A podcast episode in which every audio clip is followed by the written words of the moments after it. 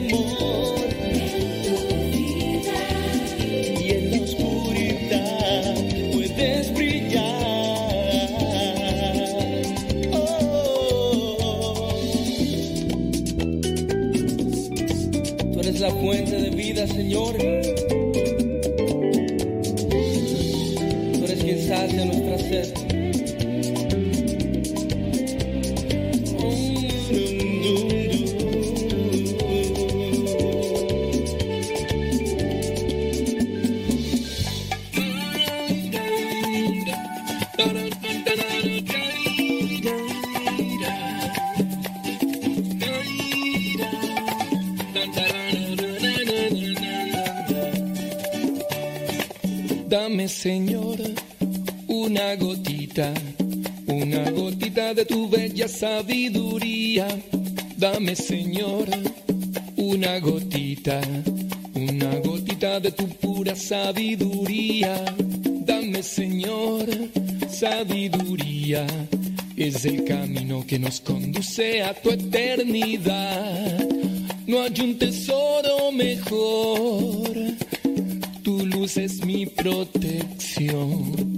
Señor, una gotita, una gotita de tu bella sabiduría. Dame, Señor, una gotita, una gotita de tu pura sabiduría. Dame, Señor, sabiduría. Es el camino que nos conduce a tu eternidad.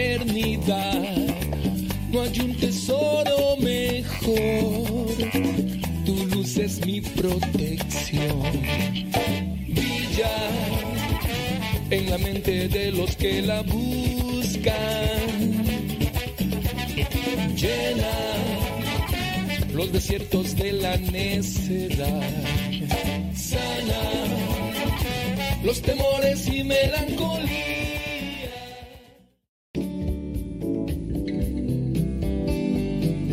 Buenos días. Iniciamos nuestra jornada poniéndonos en manos de nuestro Creador. Pedimos su gracia para enfrentar como hijos suyos cada reto que la vida nos presente, acompañados de María, la dulce Madre que nos invita a proclamar las grandezas del Señor. Camina con nosotros en radiocepa.com, emisora católica de los misioneros servidores de la palabra.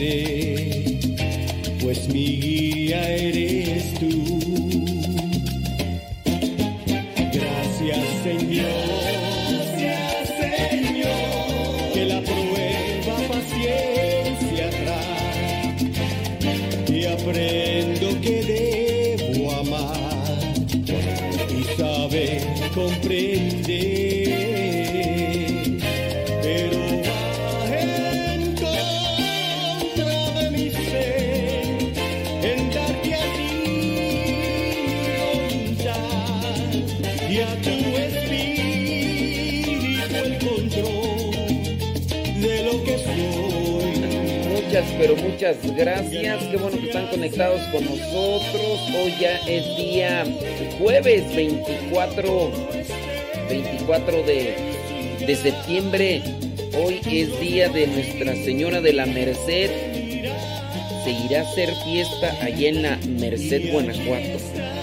No sé, yo, yo pienso que no, con esto de, pues esto de la pandemia, ya ves que en, en ciertos lugares y todo lo demás, no lo sé, no lo sé.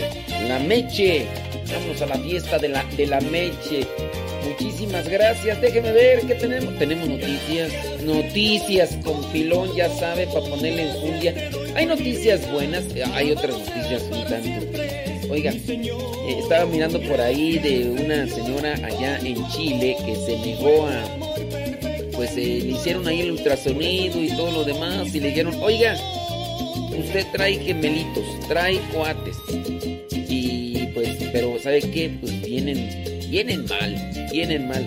Entonces la señora Rosa Silva afrontó esta situación allá en el año 1984. La ecografía no pintaba para nada bien, no pintaba para nada bien, pero ella sí, pues dijo, yo voy a tratar de A ver, ¿qué pasó? Es que entró una llamada ahí de no sé quién. Oye, este... Mm, Gustavo, ¿estamos bien por allá? Es que me entró una llamada. Todo bien, ok, muy bien. Es que entró una llamada de allá, de, aquel, de aquel lugar, entonces no sé si... Dije, a lo mejor se cortó y me empezaste a hablar y ya, pues ya, tuve que cortar. Bueno, eh, eh, ¿estamos bien? Bueno, sí. Es que me llegó una llamada de, de, de aquella zona.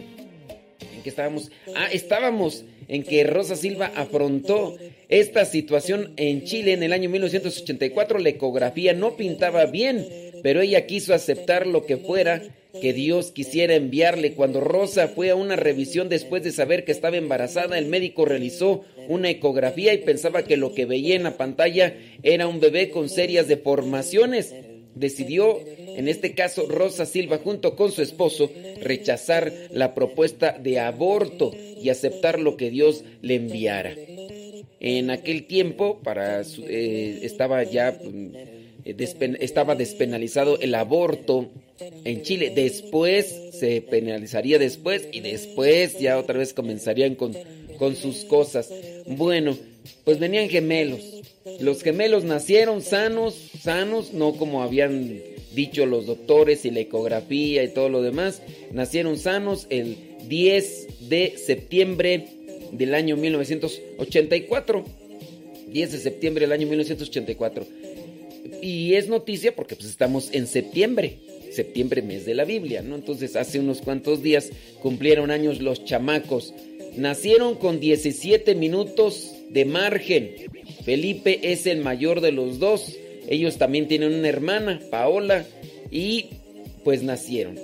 Oiga, y, usted dirá, bueno, pues sí, es, es, es sobresaliente, ¿verdad? Que, que los médicos le hayan dicho a esta señora que sus hijos iban a, nacer deformes y que en su caso mm, pues eh, se provocara el aborto y ella junto con su esposo dijo, no, Nel, Nel Pastel, así tu máquina dice eso, pero pues yo voy a confiar en Dios. Y los niños nacieron bien el 10 de septiembre del año 1984. Y tú a la mujer me vas a decir, oye, pero ya, ya eso pasó, esa es una noticia de hace muchos, pero muchos años. Bueno, ciertamente sí. Nacieron gemelos, fueron creciendo y todo lo demás. Y después estos mismos gemelos sintieron... Dicen que los gemelos, eh, cuando se enamoran de una muchacha, que, se enamoran de, la misma, dicen, dicen, que, que, que llegan a, sentir como que lo mismo. Si uno anda triste, el otro también se pone triste y lo demás. Oiga, y qué bonito. ¿Te imaginas que de repente uno de los gemelos sienta el llamado de Dios? Y el otro, ¿qué pasará? Pues también, oigan, pues Aquí en este caso los muchachos, los gemelos, sintieron el llamado al, sacerdocio y entraron al seminario y pues fueron cultivando la, la, vocación y todo lo demás y pues fueron ordenados sacerdotes en el año 2012. 2012 fueron los dos ordenados un 28 de abril allí en la Catedral de Valparaíso. Pero la noticia sale en la actualidad con todo esto que, que rodea lo que vendría a ser estas propuestas para despenalizar el aborto aquí y allá y por aquí y por allá. Y además, bueno, pues también porque los sacerdotes están ahorita muy activos los dos en las redes sociales y sale esa noticia. Bueno, igual, se presenta esto para que ustedes lo analicen y pues sí, los médicos podrían decir una cosa y siempre a veces proponen cosas que no, no son tan, pero tan óptimas. Oiga, cambiando de tema, buscan a un sujeto que inició fuego en una iglesia allá en Estados Unidos y siguen las protestas, las protestas contra lo que le llaman racismo allá en Estados Unidos por el asesinato de algunos afroamericanos y también se dan a la par este tipo de actos de, de violencia en contra de las iglesias. Eh, la policía está buscando a un hombre que irrumpió en una iglesia católica allá en Estados Unidos, en Florida, y trató de incendiarla. El sacerdote que sirve ahí pidió rezar por el sujeto y agradeció a Dios que el templo resistiera el ataque. El templo no se quemó como tal, se quemaron algunas bancas, pero en el video se ve cómo este fulano entra, y empieza a rociar cierto tipo de líquido en las bancas, después prende fuego, obviamente pues traen su tapabocas, ¿verdad? Porque eso sí, hay que cuidarse de los virus, ¿verdad? Pero, ¿qué, qué, qué, habrá en la, en la cabeza de estas personas? Pues mucho odio, ¿no? ¿Quién engendra el odio? El diablo. Bueno, pues ahí, el 18 de septiembre, alrededor de las 10 de la noche con 36 minutos, hora local allá en Florida, un joven sin camisa, porque traía calor, me imagino, pero eso sí, con una máscara y guantes blancos, irrumpió en la iglesia, no se vaya a contaminar de virus, ¿verdad? Irrumpió en la iglesia católica Incarnation on Town on Country, al noreste de Tampa, y vertió un líquido transparente en varias de las bancas de madera. Y antes de prenderles fuego, los bomberos respondieron rápidamente para apagar aquel incendio pero el santuario sufrió daños significativos que incluye la pérdida de la sección frontal de los bancos. La oficina del sheriff del condado de Hillsborough está llevando a cabo la búsqueda del sospechoso. Y pues bueno, ahí está el video y pues a ver si lo agarran. Digo, pues es que traía el tapaboca y traía guantes, pues es que hay que cuidarse de los virus. Ah, esta gente de veras. Médicos aseguran que es más segura la comunión en la boca que en la mano. Esto allá en Alemania, un grupo de médicos alemanes ha escrito una declaración a la conferencia episcopal alemana en la que dicen que no hay razones médicas para prohibir la comunión en la boca. Eso dicen los médicos alemanes. Según estos médicos, las manos de los comulgantes en las iglesias también son portadoras de virus y bacterias, ya que tocan los bancos a sentarse y arrodillarse y tocar antes de llegar incluso al mismo templo. Por lo tanto, la recepción de la Sagrada Comunión en la mano no puede considerarse una alternativa segura o higiénica, afirman estos médicos. Si durante la distribución de la Sagrada Comunión el sacerdote toca una de las lenguas de los comulgantes puede desinfectarse las manos. Además, al abrir la boca se tiende a inhalar más que a exhalar. Bueno, pues eso es lo que presentan estos médicos. Tendría que también analizarse. Hay que tener sin duda mucho, pero mucho cuidado. Ya ve, estas cosas comienzan a, expandirse más y más y pareciera ser que creo que en Estados Unidos el aumento de contagios se está dando a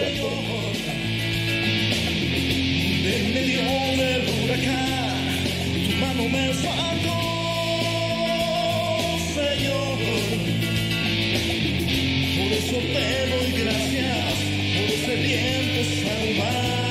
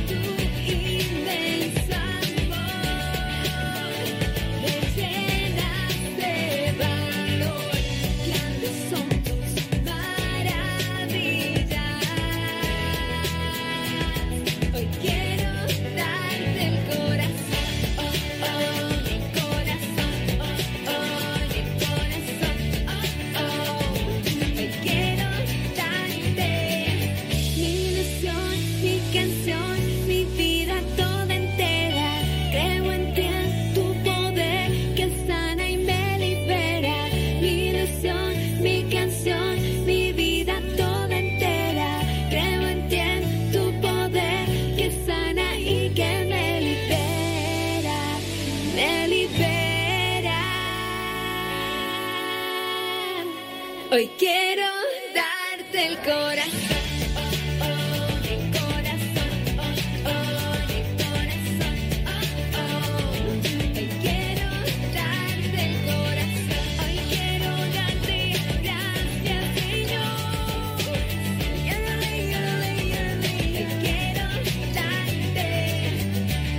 Sin fronteras, sin ciudades, como en casa en todo el mundo está. Sin historias, sin montajes, animar al pusilánime se va.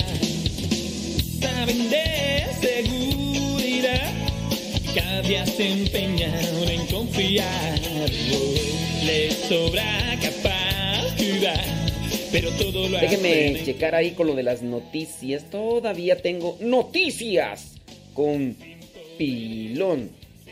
Déjenme checar aquí. Estábamos viendo lo de eh, estas personas pues que se metieron allá en...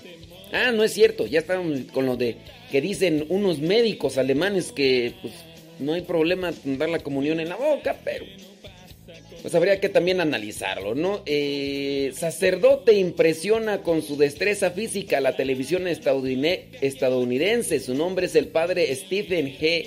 Godberry, junto a los laicos Sean Bryan y David Womelsdorf forman forma de los Sabuesos del Cielo, un equipo católico que participa en un programa de televisión donde hacen destrezas atléticas. No digo el nombre del programa, pero Pienso yo que también es importante si usted eh, tiende a ver este tipo de programas que pienso yo, mm, pues son positivos, eh, el modo de que motivan al deporte y también a la destreza.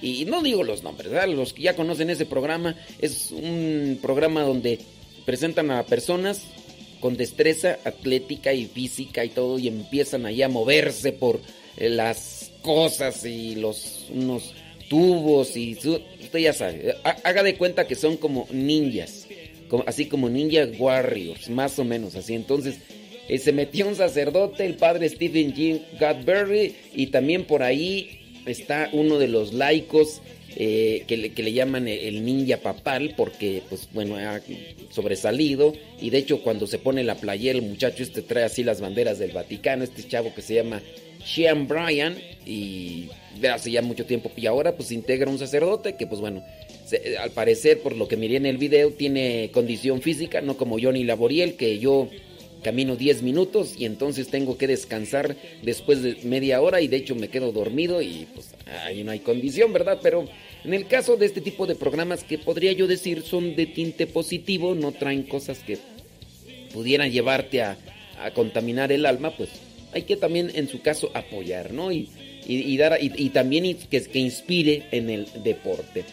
Secuestran a sacerdote y obispo por negarse a integrarse a lo que vendría a ser esa iglesia sometida en el gobierno chino. Bueno, ustedes saben que China es em, comunista. Bueno, pues ellos no están asfixiando mucho a, a las iglesias. En este caso también a la iglesia protestante, pero también a la iglesia católica. Y las están haciendo que se sometan bajo lo que vendría a ser una propuesta de iglesia, pero de ellos. Ellos ponen a sus sacerdotes y, y todo lo demás.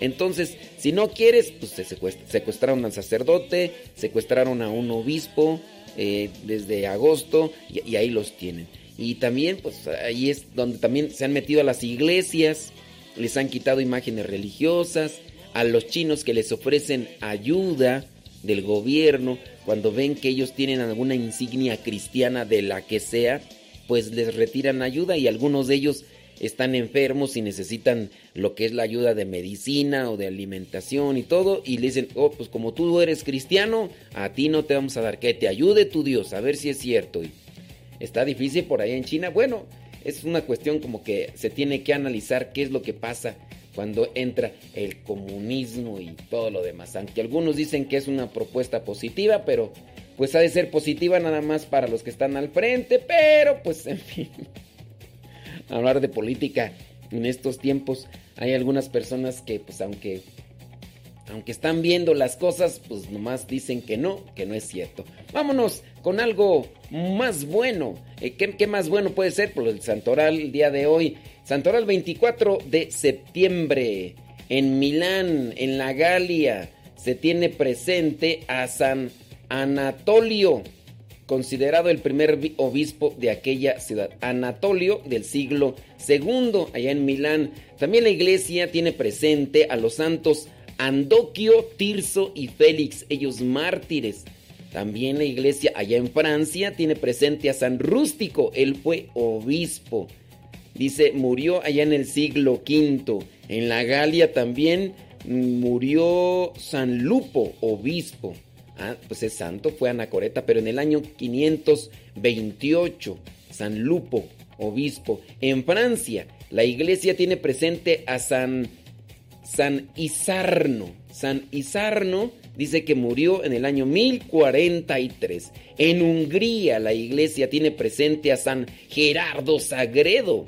Dice que murió allá en el año 1046 la iglesia allá en Japón, en Nagasaki, tiene presente al santo Antonio González. Antonio González dice fue martirizado y murió allá en el año 1637. En Italia la iglesia tiene presente a San Pacífico, San Pacífico de Severino. Y esos son los santos que la iglesia presente el día de hoy. San Pacífico murió en el año 1721. La iglesia también hoy tiene presente a Nuestra Señora de las Mercedes. Así que si te llamas Mercedes, saludos a todas las meches. Pero no hay que ser meches, ¿eh? No hay que ser meches. Allá en mi rancho, cuando dice no seas meche, o sea, no seas metiche. Pero si te llamas Mercedes, felicidades. Si usted conoce por ahí alguna Mercedes, María Mercedes para servirle a usted. Te llamas Pacífico, felicidades. Te llamas Antonio. Antonio González. Había un locutor, ¿verdad? Que era comentarista de noticias. Eh, Antonio González, que murió creo que hace como un año, ¿no? Hace como dos años el señor con una voz muy grave así. Sí, me acuerdo, hombre, por ahí Lupita Peña en algún momento. ¡Saludos a Lupita Peña! No, no se escucha Lupita Peña. Antes daba el reporte de tráfico en, Guadalupe Radio. Y antes en otras estaciones de radio. Por eso me acuerdo por el timbre de su voz de Lupita Peña. ¡Saludos a Lupita Peña! Eh, ¿Te llamas Gerardo? Te llama a, mi carnal, mi carnal, a mi brody de sangre, Gerardo el Chica. Saludos, carnal, felicidades. Te llamas Isarno, te llamas Lupo, te llamas Rústico, te llamas Andoquio, te llamas Tirso, te llamas Félix, te llamas Anatolio. Pues, ¿qué quieres que te diga? Pues, que, que Dios te bendiga. A los que están cumpliendo años también, que pues Dios los bendiga y les conceda muchos, pero muchos años más. O los que sea su voluntad, pero que sean felices.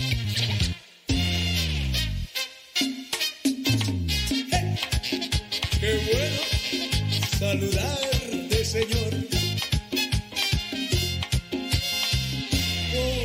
Jesús,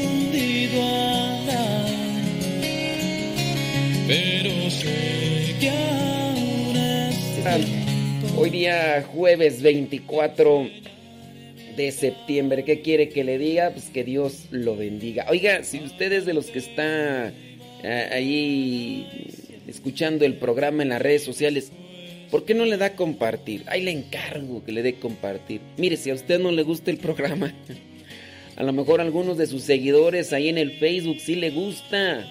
Puede ser que usted, no, no sea así, pero ya miró la notificación, ya está ahí apareciendo. Dele compartir, pues qué. Si a usted no le gusta o lo que sea, pues bueno, puede haber otra persona que sí. Puede haber. Es más, mándenos un testimonio de los que sí les gusta. Para que nos levanten el ánimo. Porque a veces los que más nos mandan mensajes son los que no les gustan y los que les gustan no les no mandan nada. No, mándenos, padre, a mí me caía bien gordo usted.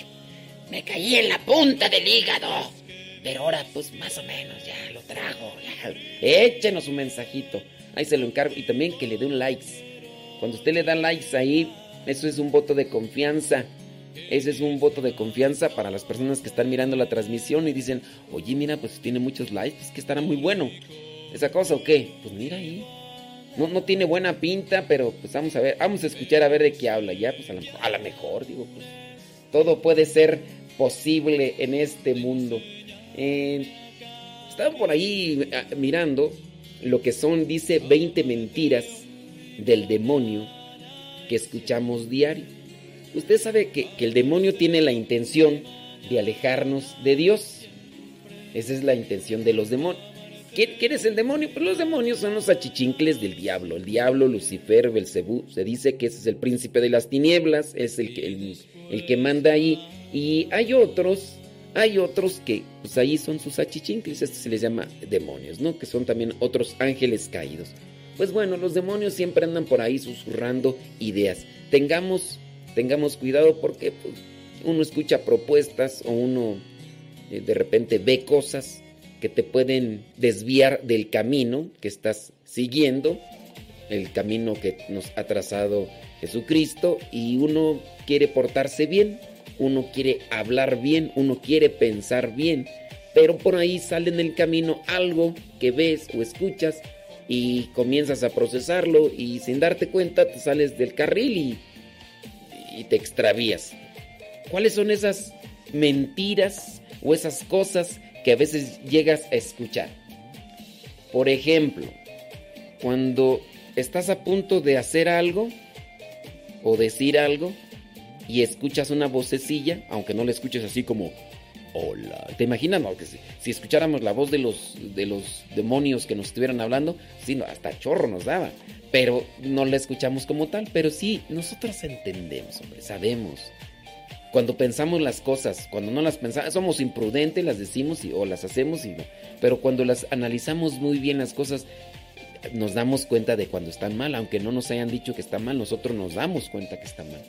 Pero a veces viene como que esa idea de, no hombre, no es malo, no es pecado, lo hacen todos, lo hacen todo, es tan común. Y si lo hacen todos, entonces no es pecado. Di esto, haz esto, no es pecado, no, no. Pongamos un ejemplo tan sencillo. Estás en el trabajo, estás casado y de repente por ahí hay alguien que te guiña el ojo y que pues así como que te atrae a la vista y de repente le saludas y hay química y, te sostiene la mano, aunque no se pueda dar la mano, ¿verdad? Pero te sostiene la mano y te saluda y no te la suelta y, y tú podrías decir, no, pero pues no hay nada de malo, no es pecado agarrarle la mano a esta muchacha y quedarme así por mucho tiempo. No es malo, dale un abrazo, al cabo traemos tapabocas, pero de esos abrazos que, que, te abrazan doble, de esos que... Entonces, ten cuidado, porque de repente por ahí llegan ideas y esta es una de las primeras cosas que una vez llega a escuchar. No es pecado, mentiras del demonio. Entonces, ¿has escuchado eso? Analízalo. Otra de las cosas que podrían eh, acomodarse en la línea de las mentiras es Jesús es relación, no religión. La religión nos salva. ¿Has escuchado esa frase? Jesús es relación, no religión. La religión nos salva. Quien ha expresado este tipo de cosas a veces son cristianos, pero cristianos desinteresados de un compromiso. Cristianos incluso desinteresados de quererse apegar a una reflexión. Entonces, Jesús es relación, no religión. Pero la religión es necesaria. De hecho, Jesús mismo se apegó a una religión. Cuando le echaron en cara a él que estaba cambiando las cosas, dice, no, yo no le... Es más, no las estoy cambiando como tal. Yo las, ni, ni las estoy tocando. Solamente que hay que darles el pleno sentido. Y eso era lo que enseñó Jesús. Que los demás no lo entendieron, ese es otro rollo. Pero la religión, él se apegaba a las costumbres religiosas, sí, porque son necesarias. Ese es un tema profundo que en ocasiones se tiene que tratar para comprender a qué se refiere con religión. Y en el caso, por ejemplo, de José y María, que cumplían iban a los ritos de purificación, ofrecían los pichones. Jesús mismo, lo que vendría a ser la cena pascual, él la celebró junto con sus discípulos. Si él hubiera dicho, ¿sabes qué? Yo no voy a hacerle caso a las, a, las reglas que están presentes en la religión judía, pues yo no voy a celebrar la cena, yo no voy a hacer esto y lo otro. Sí, algunos le echaban en cara que no se lavaba las manos, pero es que no se entendió esos preceptos que estaban para ayudar a una purificación incluso de pensamiento y de palabra dentro de lo que vendría a ser una costumbre judía. Pero sí hay que tener cuidado porque hay algunas personas que se deslindan y dicen, no, yo, pues eh, yo con Jesús voy a ir con una relación, yo no con una religión porque a mí no me gusta que me digan esto. Cuidado, lejos de ayudarte te puede perjudicar. No se puede vivir en una ciudad si no se establecen reglas principios. Llegamos a una calle, está un semáforo, respeta el semáforo. En su caso, tienes que manejar y vas manejando y hay lo que son señalamientos de velocidad. ¿Qué pasa si no hubieran todas este tipo de reglas o reglamentos para llevar un orden? La ciudad sería un caos con la gran cantidad de gente que, que están trasladándose de un lado a otro. Sería un caos. Pues lo mismo, la vida es un caos cuando nosotros no nos apegamos a lo que vendría a ser la religión que estamos nosotros adoptando en nuestras vidas, en este caso nosotros siendo cristianos y no nos apegamos a ella, analizando lo que, qué es lo que tenemos y qué es lo que no tenemos que hacer, buscando también la luz del Espíritu Santo y la enseñanza que la iglesia a través de los tantos años nos ha dado. Número 3.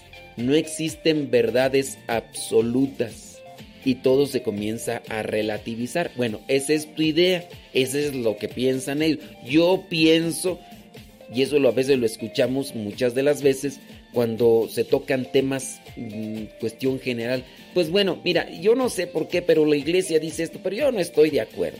yo no estoy de acuerdo, yo pienso en esto, yo lo otro, aquí y allá. Y así comenzamos a caer en lo que se le llama, dentro de la filosofía, se le llama relativismo. Hay una filosofía relativista.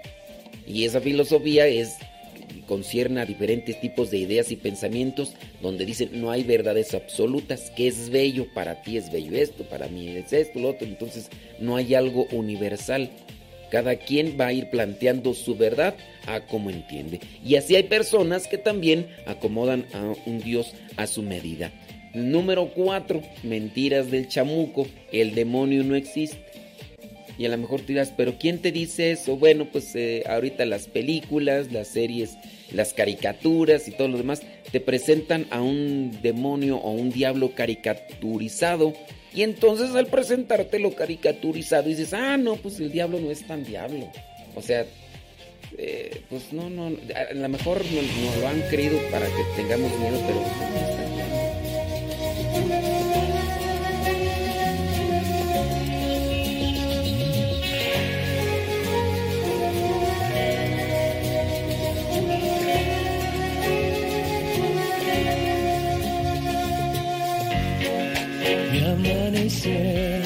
siempre fue de lo más común y corriente que hay. Si siempre le doy gracias a Dios por cada nuevo día, aún más hoy que me amanecer. No es el mismo que solía ser. Y no es que el color mis paredes cambió, ni la radio su programación.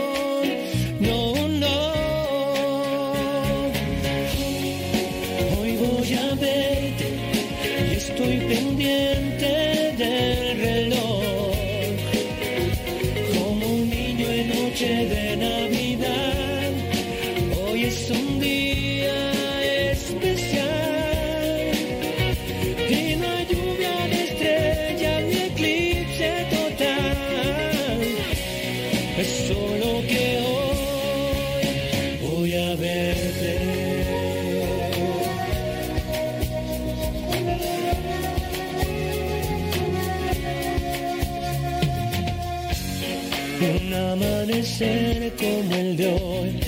Lo daba por hecho, pues todo lucía igual. Ahora la aurora ya no es nada normal. Si pensando en ti soñé y desperté, sabiendo que hoy voy a ver, estoy pendiente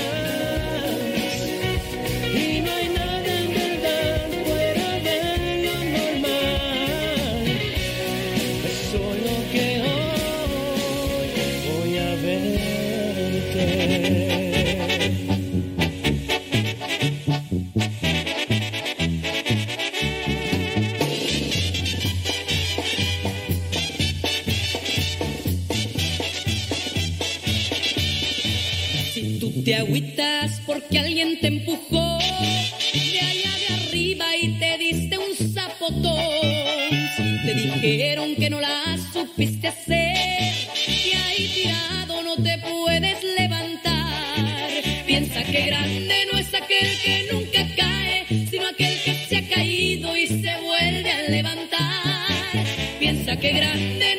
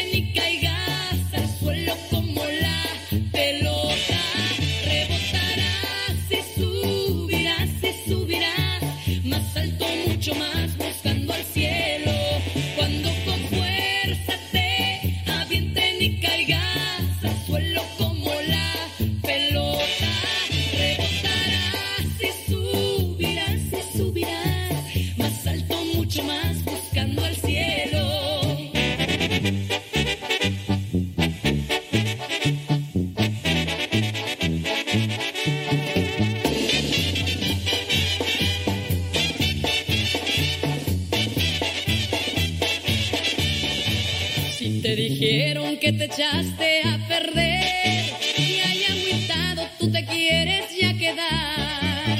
Y si el pecado te ganó en la tentación, tú ahí tirado no te quieres levantar. Piensa que grande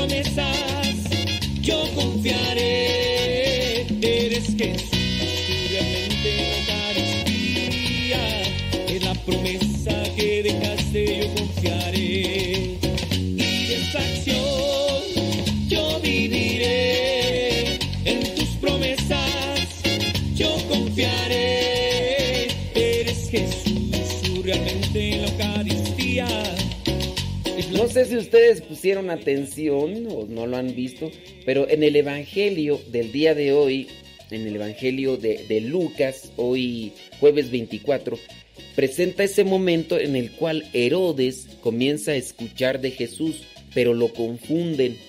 Porque unos dicen una cosa y otros dicen otra. Unos dicen que es Juan y dice, pero ¿cómo es Juan si yo le mandé cortar la cabeza? Es más, yo miré la cabeza en el plato. Otros dicen que es Elías y otros dicen que es otro profeta.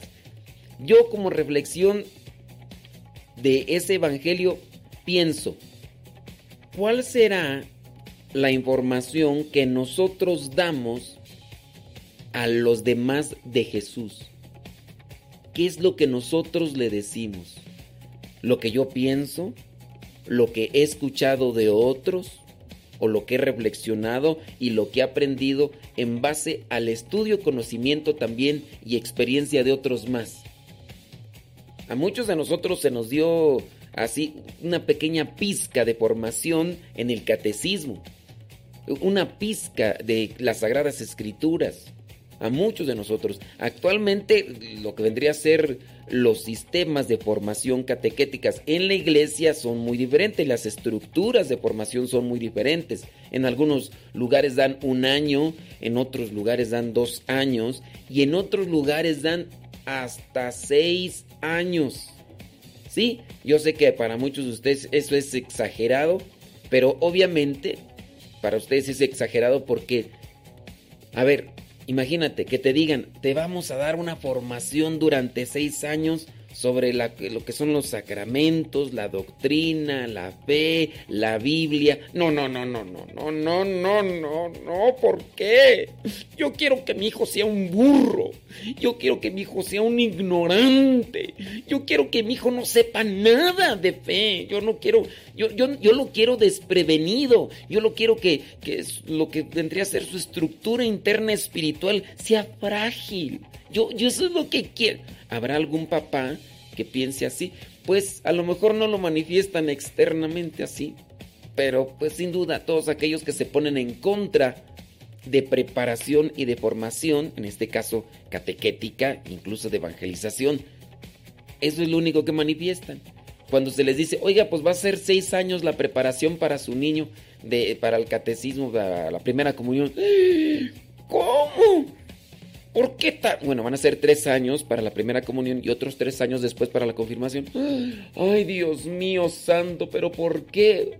Ustedes quieren formar bien a mi hijo y a mi hija en la fe. Lo quieren formar bien en las Sagradas Escrituras, pero yo lo quiero un ignorante. Yo lo... Eso es lo que manifiesta. O sea, ¿cómo, cómo reclamar? A lo mejor nosotros tenemos prioridades. A lo mejor si te dijeran, oiga, pues le vamos a dar clases eh, de inglés a su hijo para que aprenda bien y no ande como usted nada más diciendo, um, le vamos a dar seis años de, de, clase de inglés para que aprenda bien inglés. Ay, no, yo lo quiero que ande repitiendo igual que yo, um, you know, um, y de ahí no sales. Y de ahí no sales. Eh, a lo mejor eso es lo que quieres. Eh, ¿habrá gente? No, ¿verdad? Yo pienso que no.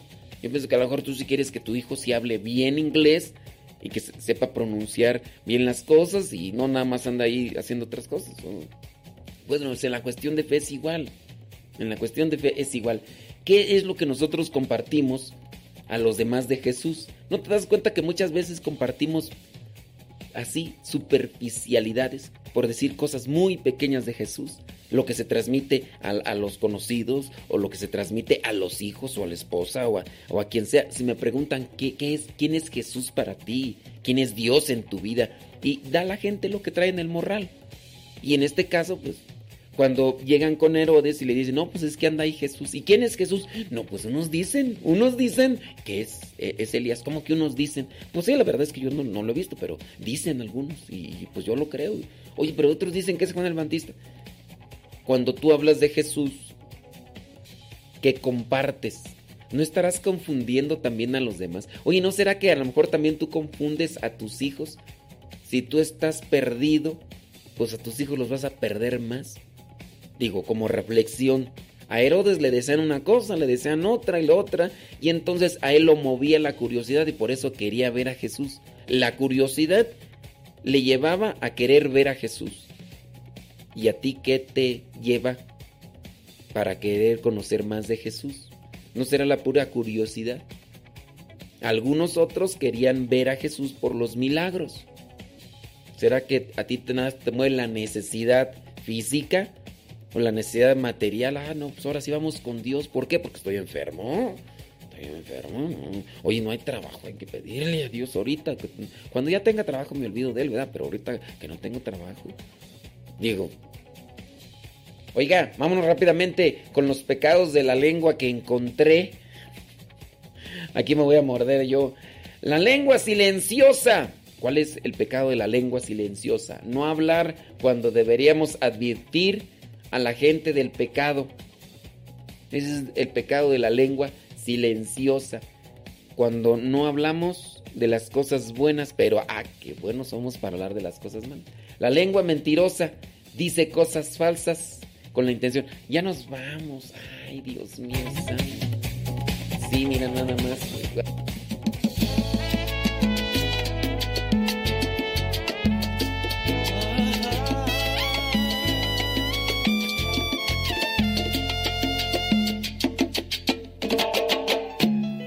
Desorden y mi inseguridad son cosas que no puedo controlar. Mi flojera que me desespera no la soporto más, pues cansado estoy de tanta inestabilidad en mí.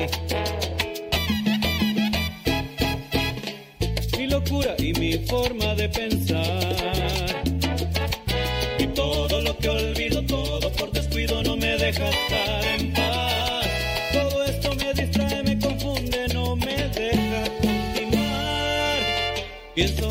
Soy nada de lo que quisiera ser. Pero hay algo en mí que no puedo entender. ¿Cómo puede ser tan diferente cuando pienso que de todo lo que soy hay algo bueno, hay algo puro? Lo mejor de mí eres tú. Mi orden, mi conciencia, mi fortuna, mi canción de cuna. Lo mejor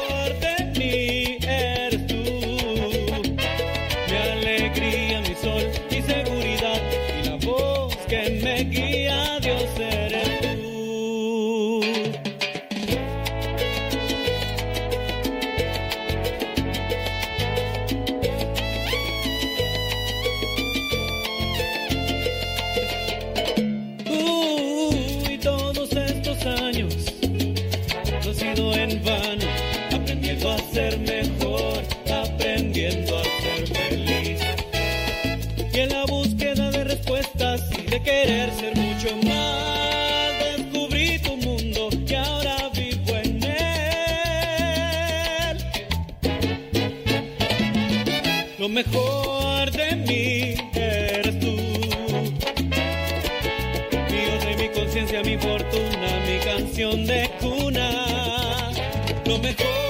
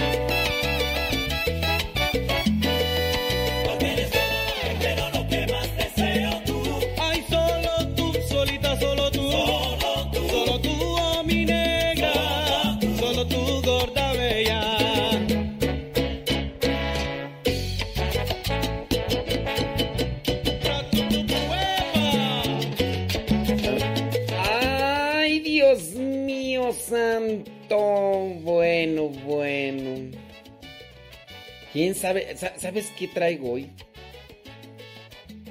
Eh, saludos a everybody in your home. Porque acá me están diciendo que, que saludos y que... ¿Quién sabe qué más? Saludos a todos para que no se sientan. A todos. A todos. A everybody in your home. Gracias a los que comparten, ¿eh? Muchas gracias. Sí, ando así medio. Ando medio, quién sabe cómo tú. Ujú. Sí, sí, sí. Déjame ver si allá del otro lado no me pusieron así cosas. cosas malas. Sí, hombre. Para, para, para, para, para, Bueno. Mm. Si es que una persona estaba marque y marque, tú, es lo malo de que así con ganas de decirle, oye, pues que no checas, hombre, que estoy en programa de radio. Sí, así como diciendo, me vale, contéstame. Contéstame. menos le voy a contestar, tan ganas de bloquear. Listo, ya estufas, vámonos pues. Oiga, este... Mm, ¿Qué, qué íbamos a compartir tú? Ah, sí es cierto. Hoy, hoy 24, iba a compartir eso. Hoy 24 de septiembre se conmemora el Día Mundial del Cáncer de Tiroides.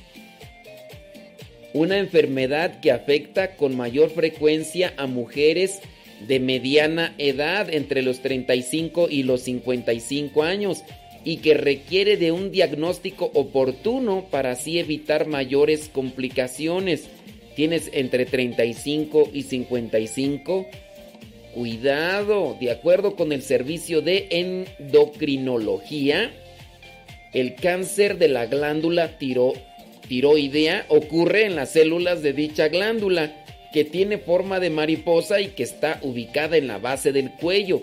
Hay dos tipos de células ubicadas dentro de la parenquima tiroideo las células foliculares y las células de soporte, también llamadas células C. Eso de la tiroides, oye, sí, yo he sabido de personas, ¿verdad? Que, híjole, y hay unas que les pega de una forma y hay otras que les pega de otra manera. El hipo y el hiper, híjole. Y pues sí, yo, yo he visto a las personas, digo, ay Dios mío, qué feo sufren. Y sí, y hay veces que no se dan cuenta y tienen ese tipo. Y uno podría decir, qué lunático. Qué lunático. O qué lunática, ¿no? Y, a veces uno no se da cuenta que son, son enfermedades. Uno también debería también ser más prudente y, y ayudar a las personas. Los cánceres derivados de las células foliculares son generalmente carcinomas tiroides diferenciados, aunque estos cánceres no suelen ser agresivos, eventualmente pueden mutar en variantes más agresivas. El cáncer se origina cuando las células comienzan a crecer sin control. El pronóstico depende de una variedad de factores relacionados con el paciente y el tumor. La edad es un factor pronóstico importante. Los pacientes que son más jóvenes, o sea, menores de 55 años, tienen un pronóstico mejor en comparación con los pacientes mayores. En los pacientes mayores de años es de 98 al 99. Por el contrario, las tasas de mortabilidad alcanzan del 20 al 25 entre los pacientes mayores de 70 años, señala el doctor Hamilton, médico especialista del servicio de endocrinología de Solca Existen varios tipos de cáncer de la glándula tiroidea, algunos crecen muy lentamente. Bueno, esto regularmente en mujeres, regularmente en mujeres. Y les vamos a dar eh, algunas indicaciones, síntomas. Pongan mucha atención. En la mayoría de los casos, el cáncer de tiroides no provoca ningún signo o síntoma en los primeros estadios, en los inicios de la enfermedad. Pero a medida que crece puede provocar lo siguiente. Atención, dolor en cuello y garganta. Tiene un bulto o nódulo que se puede sentir a través de la piel del cuello. Pues tiene que también revisarse. Así como para también la detección ¿no? del cáncer de seno y todo lo demás. Cambios en la voz, incluida una ronquera cada vez mayor. Ay, ya me ya pensé por ahí en, alguien que tiene una voz aguardientosa, aguardientosa, que ya sabemos de quién es, ¿verdad? Cuando, cuando te habla tiene hasta la voz más ronca que yo. Le digo buenos días dice, hola, buenos días, ¿cómo estás?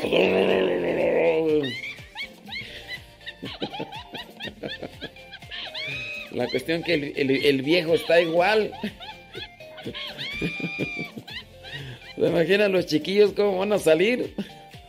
Van a hablar como Thanos. Van a hablar como Thanos, ¿eh? eh inevitable.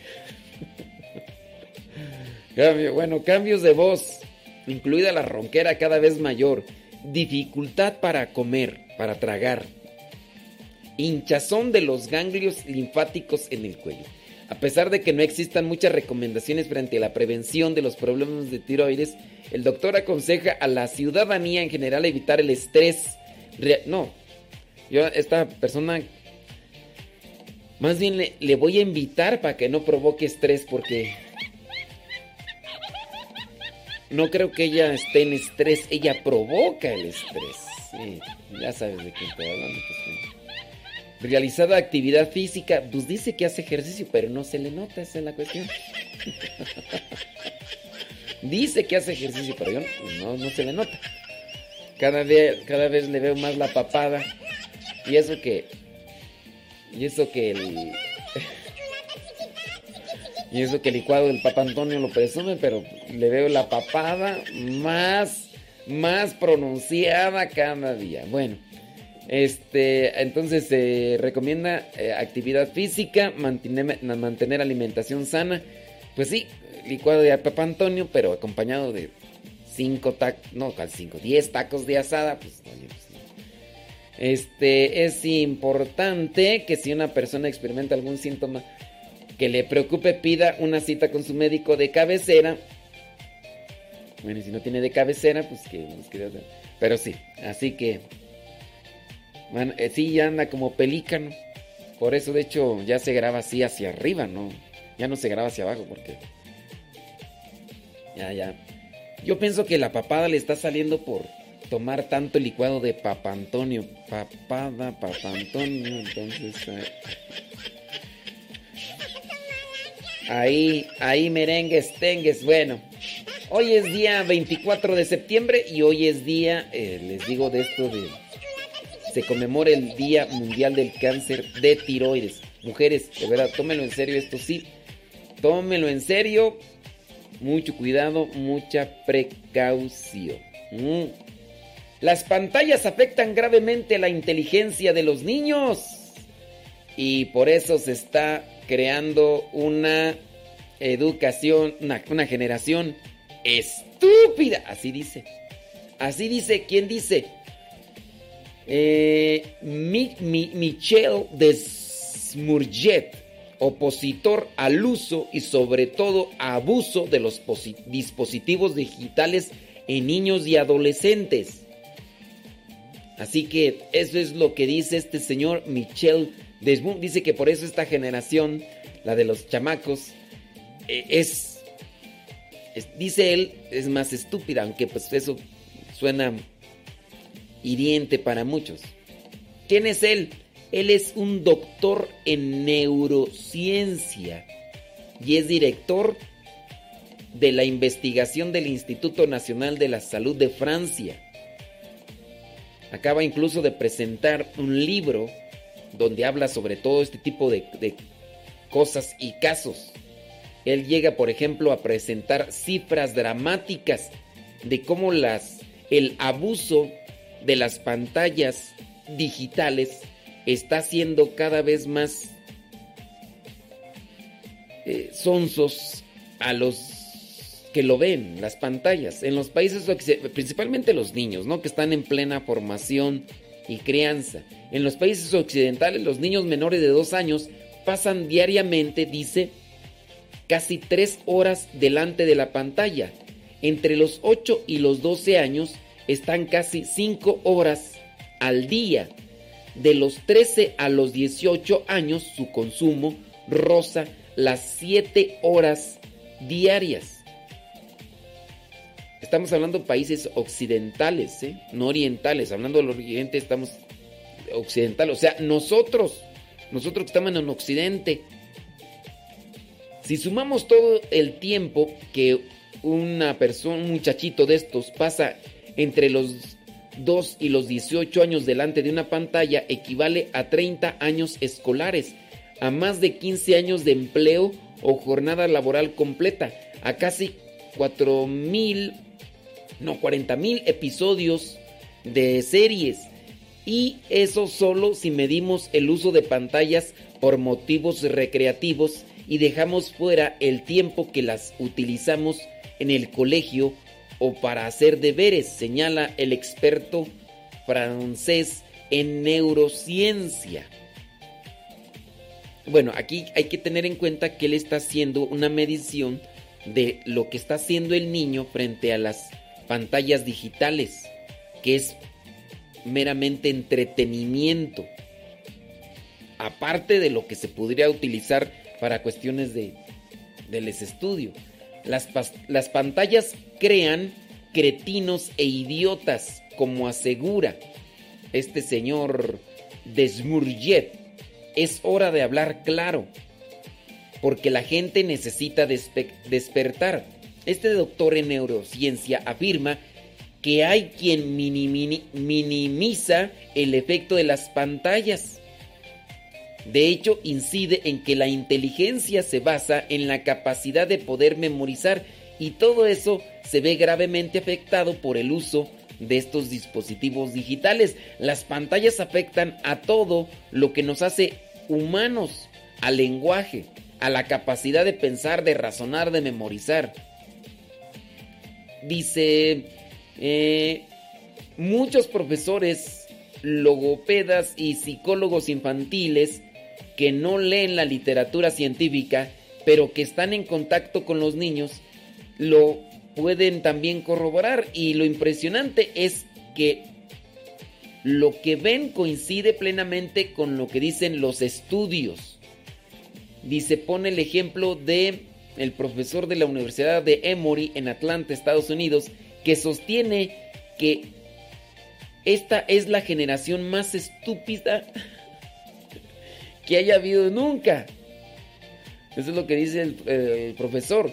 Dice, en este sentido, asegura que los científicos están de acuerdo en que el lenguaje, la capacidad de atención y la de memorización se han reducido en, la, en esta generación. Hoy existe la idea de que no hay que memorizar nada porque todo está en internet. Y si para hacer, por ejemplo, un algoritmo puedes ir a Google y buscar cómo se hace, el problema es que en tu cabeza tienes que tener todos los conocimientos anteriores. Además, se crea un problema de adicción, según el director de la investigación del Instituto Nacional de Salud de Francia sostiene que las, las pantallas no solo están creando cretinos estúpidos, sino también adictos. Por eso tu niño o tu niña se emberrincha a más no poder cuando le quitas el teléfono o la tableta que ya la sabe manejar mejor que tú. Hay varios estudios que sugieren con fuerza que las pantallas se pueden que, las, que con las pantallas se puede desencadenar el mismo mecanismo cerebral que con otras adicciones. La mayoría de las investigaciones en ese sentido señalan que entre el 3% y el 5% de los usuarios son adictos. Parece una proporción pequeña, pero solo un 1% en Francia supone medio millón de personas. Pero incluso si no es una adicción, sigue siendo un problema. El problema es que el cerebro de los niños es un cerebro viejo, fruto de muchos años de evolución y no ha sido diseñado para esa porquería. Afirma ante los que justifican que hay que aceptar el avance tecnológico. Y pues, ahí, ¿usted qué piensa? ¿Cree que es verdad? ¿Cree que las generaciones actuales están más para allá que para acá? Bueno, ahí se lo dejamos a la consideración de ustedes para que analicen cuánto tiempo, cuánto tiempo les estás dejando a tus criaturas ante el celular o ante la pantalla. Chécalo, chécalo.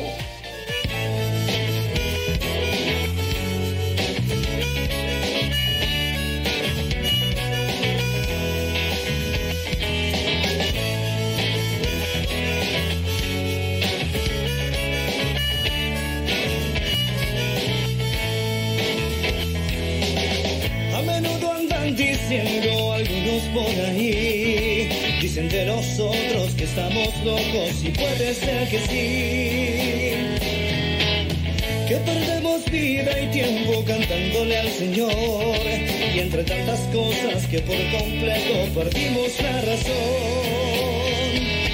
Y de todo corazón, hoy les queremos decir que estamos chiflados, bien desquiciados, felices de vivir. Locos por Jesús, realmente incurables, totalmente enamorados, suyo es nuestro corazón si piensan que con él perdemos tiempo, ya será el mismo tiempo en que nos dé la razón. Locos por Jesús realmente de remate, por confiar tanto en nosotros, él un poco loco está. Locos por Jesús te gritan vente a que tú experimentes la locura de la cruz.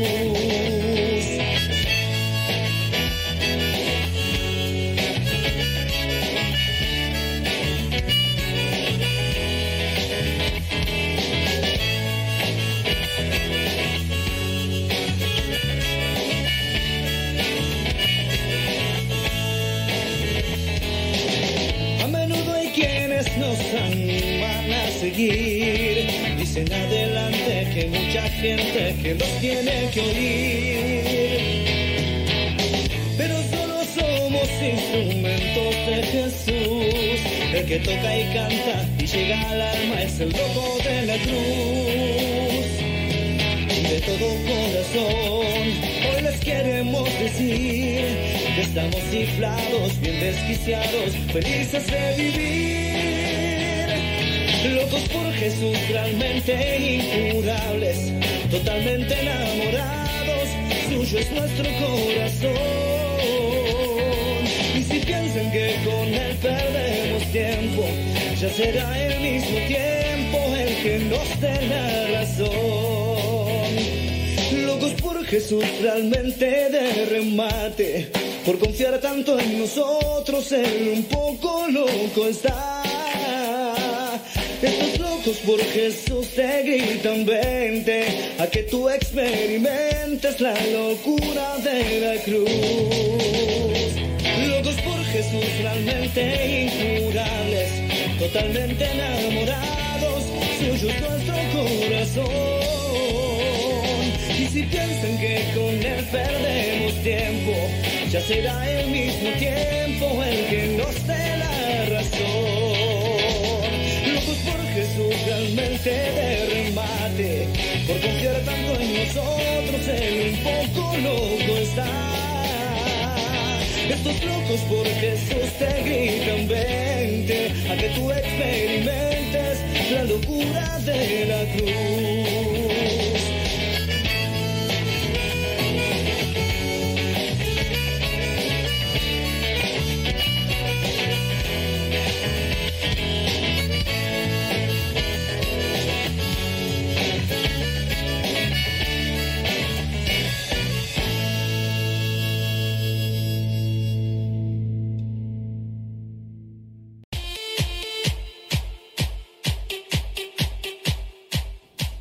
También mándanos tu mensaje en audio al WhatsApp 55 20 19 32 89.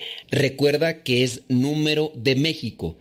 55 20 19 32 89. Si vives fuera de México, agrega el signo de más, después 52, apúntalo y mándanos tu mensaje en audio para que también lo puedas escuchar en Radio Cepa. El número 55 20 19 32 89.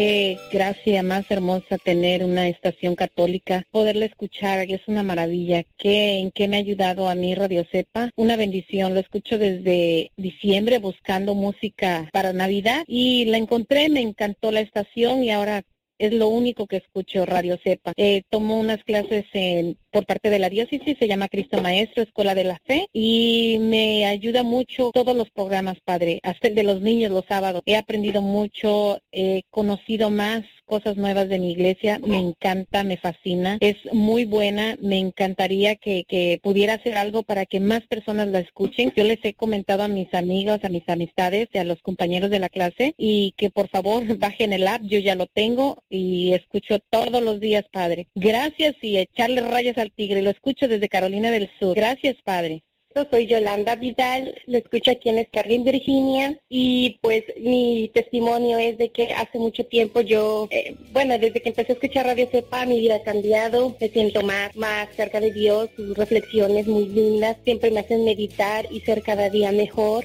y estamos ahí, como usted dice, echándole rayos al tigre y que nadie nos detenga. Gracias, Padre, y bendiciones.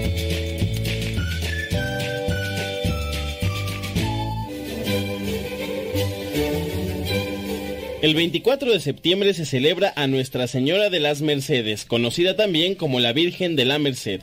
Se le da este nombre a la Virgen por una comunidad de religiosos que se dedicaron desde el siglo XIII a ayudar a los que eran secuestrados por los musulmanes. La comunidad de religiosos se llamó de la Merced.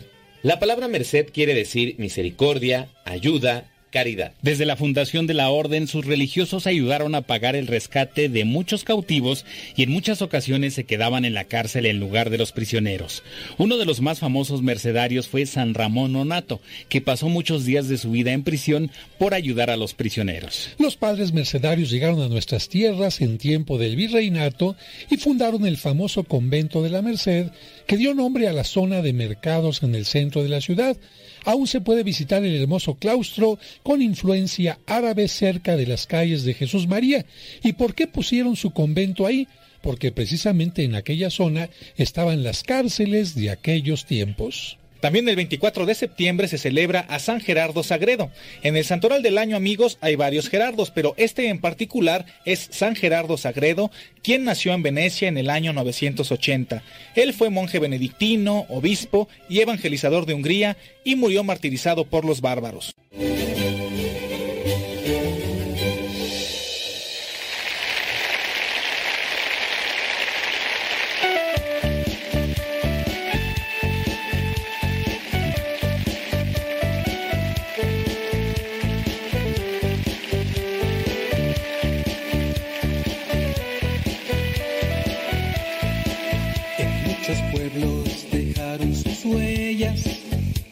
Gastaron y se mojaron, pisaron espinas y piedras, jamás se pararon bajo el sol y la lluvia. En reuniones de categoría, entre obispos y sacerdotes, complejos han estado presentes y no se preocupan por lo que dice la gente. Son los guaraches del padre Amatuli que estoy recordando. Guaraches que simbolizan las huellas de Jesús. Son los guaraches del padre Amatuli que estoy recordando. Guaraches que simbolizan las huellas de Jesús.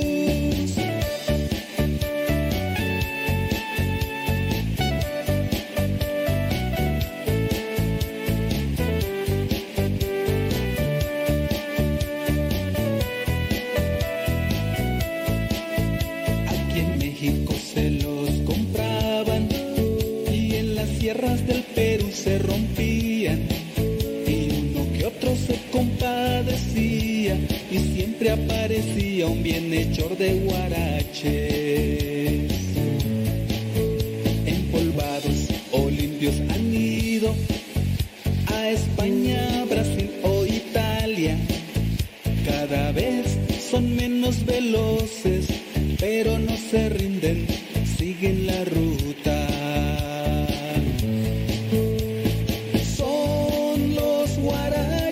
Del padre Amatuli que estoy recordando. Guaraches que simbolizan las huellas de Jesús. Son los guaraches del Padre Amatuli que estoy recordando. Guaraches que simbolizan las huellas de Jesús.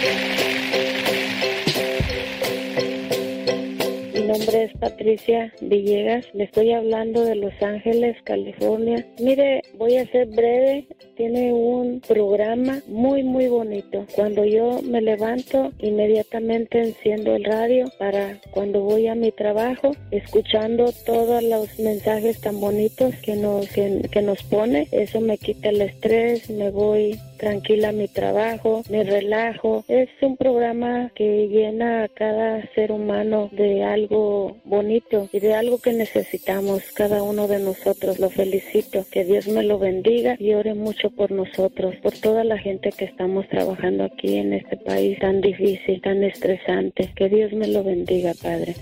Habla Reina de aquí de San Diego. Ah, yo vivo en Campo, California. Y nada más hablo para decirle que mis niñas, la de 8 años, de 10 y yo lo escuchamos todos los días en la mañana. Inclusive ahorita lo venimos escuchando. Felicidades por el programa, nos ha ayudado mucho, ha servido mucho. Gracias a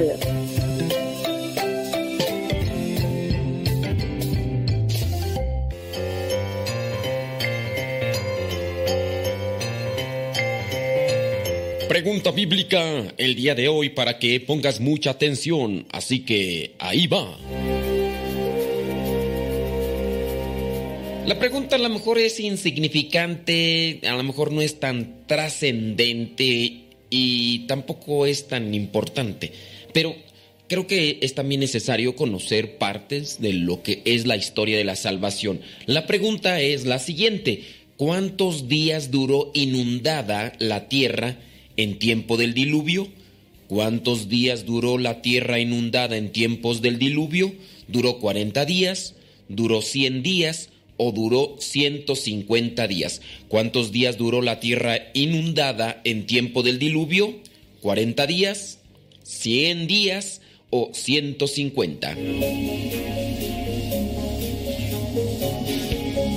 Si tu respuesta fue que duró 40 días, pues déjame decirte que no, esos fueron los días que duró la lluvia. Duró la lluvia, estuvo lloviendo, estuvo lloviendo o lloviendo. Llu- lluvia, llu- lloviendo o lloviendo. Estuvo lloviendo, tú viendo. Estuvo cayendo agua 40 días. Después ya viene el tiempo, no fueron 100 tampoco, no fueron 100 días, ¿no?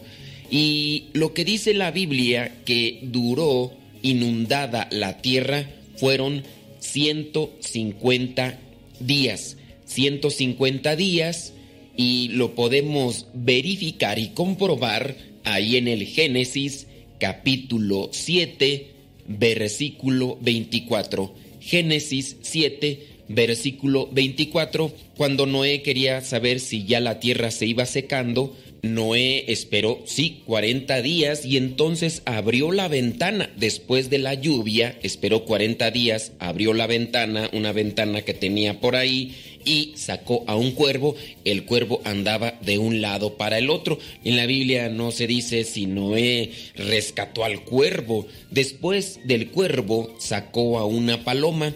Esta paloma también andaba de un lado para otro, así que Noé ahí sí dice que sacó la mano y rescató a la paloma. Después de siete días volvió a sacar a la paloma. Y entonces la paloma regresó trayendo una ramita de olivo en el pico.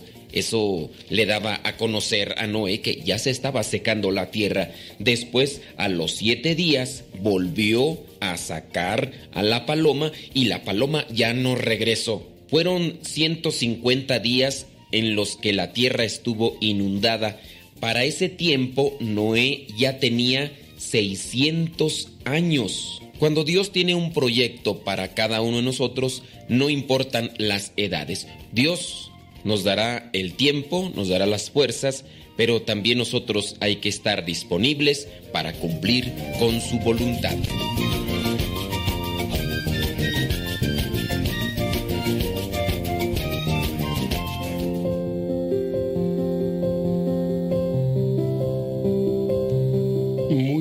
Días a todos. Hoy es jueves, día 24 de septiembre. Este día la Iglesia celebra la memoria, fiesta de Nuestra Señora de la Merced o de las Mercedes o Nuestra Señora de la Misericordia. Luego hablaremos un poquito de, de esta fiesta y de este nombre acerca de, de la Virgen, nuestra Madre.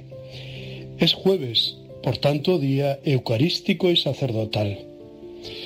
Día Eucarístico, nunca agradeceremos suficientemente y bastante el gran regalo de Cristo, Eucaristía.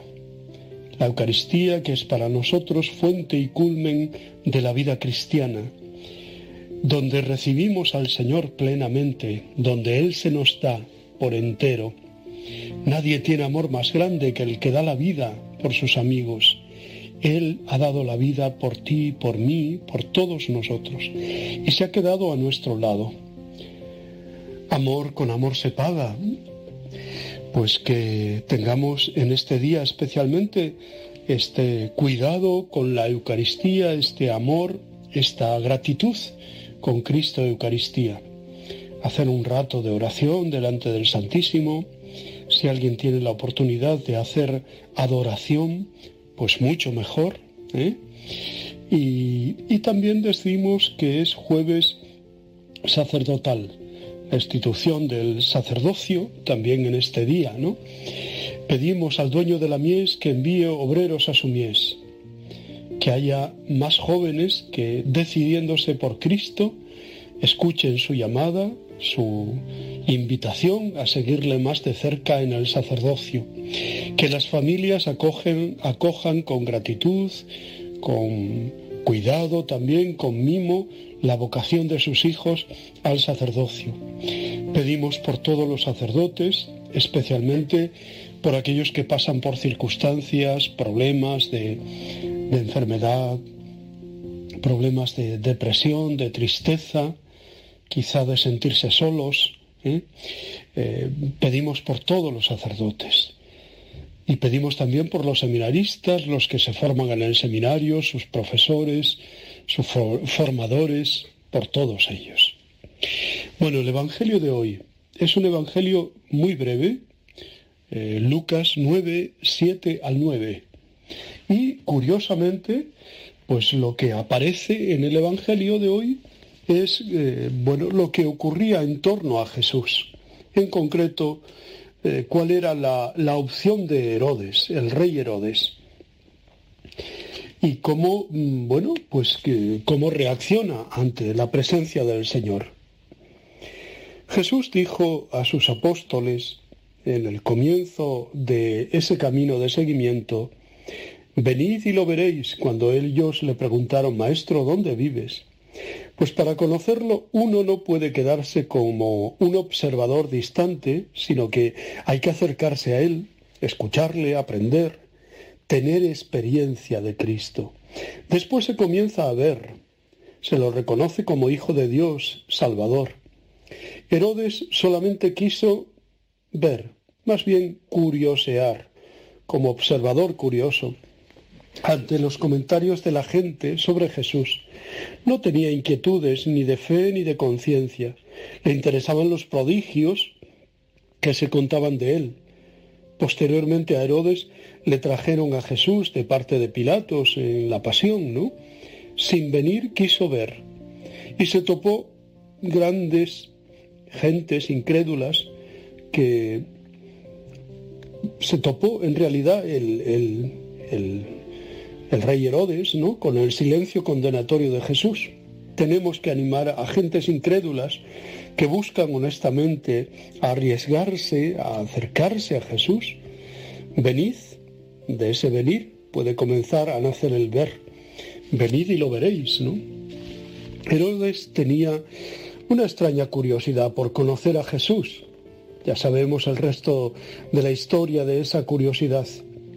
Otras personas en el Evangelio, no solo por solo eh, haber oído hablar de Jesús, entran en un proceso de conversión, de cambio profundo de sus vidas, como el oficial romano que acude a Jesús confiándole la vida de un trabajador suyo, como Zaqueo, que deja lo que está haciendo para conocer a Jesús. Si quieres conocer a Jesús, mira a tu alrededor.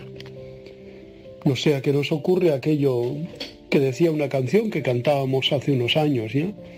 Con vosotros está y no le conocéis. Este Herodes del Evangelio de hoy era hijo de Herodes el Grande, el de los inocentes de Belén. Su actitud parece muy superficial, de mera curiosidad. Está perplejo porque ha oído que algunos consideran que Jesús es Juan resucitado, al que él había mandado decapitar. Este Herodes es el, perdón, el que más tarde dice Lucas que amenaza con deshacerse de Jesús y recibe de él una dura respuesta. Id y decidle a ese zorro, en la pasión Jesús, que había contestado a Pilato, no quiso, por el contrario, decir ni una palabra en presencia de Herodes, que seguía deseando verle por las cosas que oía de él y esperaba presenciar alguna señal o milagro. Ante Jesús siempre ha habido reacciones diversas, más o menos superficiales. Entonces unos creían que era Elías, que ya se había anunciado que volvería. Jesús afirmó claramente que este anuncio de Malaquías 3:23 se había cumplido con la venida del Bautista, su precursor. Otros que había resucitado a Juan o alguno de los antiguos profetas. Por parte de Herodes, el interés se debe a su deseo de presenciar algo espectacular.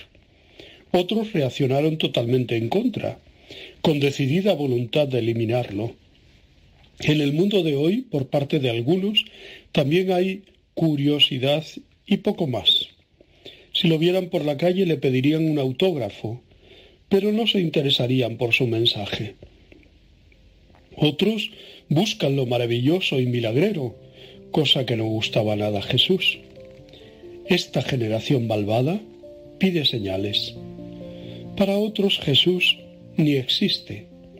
Otros le consideran un superstar o un gran hombre o un admirable maestro. Otros, otros se oponen radicalmente a su mensaje, como pasó entonces, y ha seguido sucediendo durante dos mil años. Abunda la literatura sobre Jesús, que siempre ha sido una figura apasionante, una literatura que en muchos casos es morbosa y comercial. Solo los que se acercan a él con fe y sencillez de corazón logran entender poco a poco su identidad como enviado de Dios y su misión salvadora. Nosotros somos de estos, pero ayudamos también a otros a enterarse de toda la riqueza de Jesús, la riqueza de su persona, ¿no? Son muchas las personas jóvenes y mayores que también en nuestra generación desean ver a Jesús, aunque a veces no se den cuenta a quién están buscando de verdad. Nosotros deberíamos dar testimonio con nuestra vida y nuestra palabra oportuna de que Jesús es la respuesta plena de Dios a todas nuestras búsquedas. No tenemos que esperar a otro, sino fiarnos por completo de Jesús el Señor. Decía al comienzo que hoy celebra la Iglesia la memoria de la Virgen de la Merced o Nuestra Señora de las Mercedes, es equivalente también al nombre de Virgen de la Misericordia. Esta vocación tuvo su inicio cuando la Virgen María en esta advocación de la Merced, se apareció por separado a tres ilustres personajes. A San Pedro Nolasco, a quien, de quien sería el fundador de la Orden de la Merced, el rey Jaime I de Aragón, conocido como el conquistador y reinante en aquel momento en la corona de Aragón, y San Raimundo de Peñafort, fraile dominico, maestro general de su orden de predicadores y confesor del primero. Diez días después de la aparición, los tres caballeros se encontraron en la Catedral de Barcelona y compartieron haber tenido la misma aparición. La Virgen María les pedía fundar una orden religiosa dedicada a la redención de los cautivos. De ahí las cadenas rotas, ¿no? que muchas veces aparecen en las manos de la Virgen. Sería la orden de la Merced para la redención de los cautivos.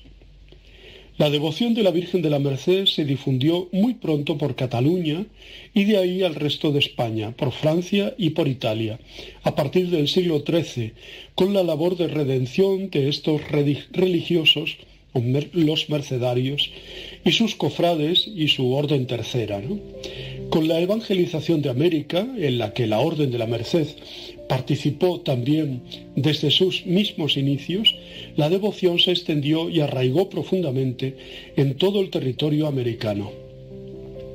La llegada de la orden religiosa de los mercedarios a América, un poco relacionada con el antiguo espíritu de los caballeros que fueron a las cruzadas a Tierra Santa, y juntamente con el culto de la Virgen compasiva, misericordiosa, coincide con el poblamiento de las principales ciudades andinas, cerca de la línea ecuatorial como son Cuzco, Lima, Quito, Paita, San Juan de Pasto, etc. La iconografía de la Virgen de la Merced, para representarla, queda definida a partir del siglo XVI, consistiendo fundamentalmente en el hábito mercedario, túnica, escapulario y capa, todo en color blanco, con el escudo mercedario en el pecho. Otros elementos recurrentes son, como hemos dicho, las cadenas y el grillete, símbolos también del cautiverio. Normalmente, además del escapulario del hábito, lleva otro pequeño en la mano que ofrece a los fieles. El modelo más extendido en la historia del arte, de la, de la pintura sobre todo, es el de la Virgen que cobija bajo su manto a un grupo que puede ser de presos cautivos, rescatados, ¿eh? Como lo que hace la Orden de la Merced, pero que muy habitualmente es el de los donantes o comitentes que se hacen retratar de esa manera y que pueden ser tanto nobles como clérigos o gremios de cualquier actividad. También santos ¿eh? de la orden. Bueno, pues la Virgen de la Merced es la patrona de los mercedarios que trabajan y hacen una labor estupenda, preciosa, en las cárceles, con tantos que están privados de libertad, pues con no somos quien para juzgar a los que están en la cárcel, ¿no? Hay una justicia humana que, bueno, pues ya hace su función, ¿no? Eh, por, delitos o, bueno, y otra serie de, de penas, ¿no? Pero nosotros, sobre todo, tenemos que tratar a esas personas, ayudarles en su tiempo de confinamiento, en la cárcel, ayudar a sus familias, rezar por ellos ¿eh? y tratar eh, de liberar a tantas y tantas esclavitudes como existen en el mundo moderno, ¿no? Desde quien está enganchado a la droga, quien está enganchado al sexo, al dinero, ahora incluso a las nuevas tecnologías, hay muchas esclavitudes de las que eh, deberíamos trabajar por, por eh, deshacernos y también ayudar a otros también, como la esclavitud también del alcoholismo, del juego, del dinero. ¿eh? muchas esclavitudes. Pues pidámosle hoy a la Virgen de la Merced que nos ayude en ese proyecto y pidamos expresamente por todos los que están en la cárcel y por todos los que trabajan en esa pastoral que llamamos penitenciaria. ¿eh? Os deseo muy buen día. Os abrazo y os bendigo en el nombre del Padre, del Hijo y del Espíritu Santo. Muchas felicidades a todas las que se llamen Merced, o Mercedes. ¿eh? Os quiero.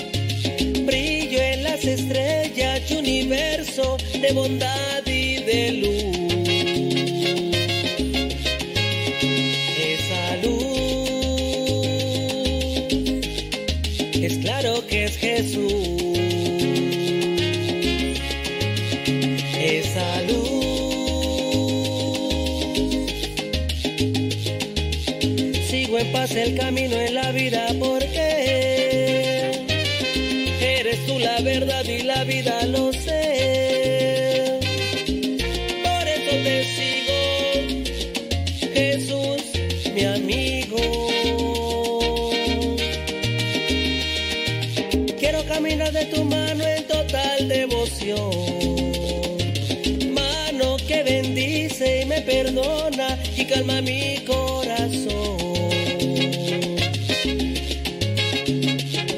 Estrella que nos guía, luz divina, es amor tanta luz.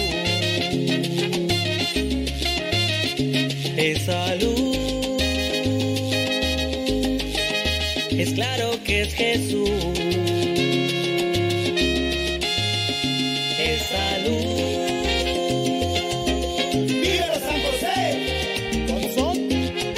kace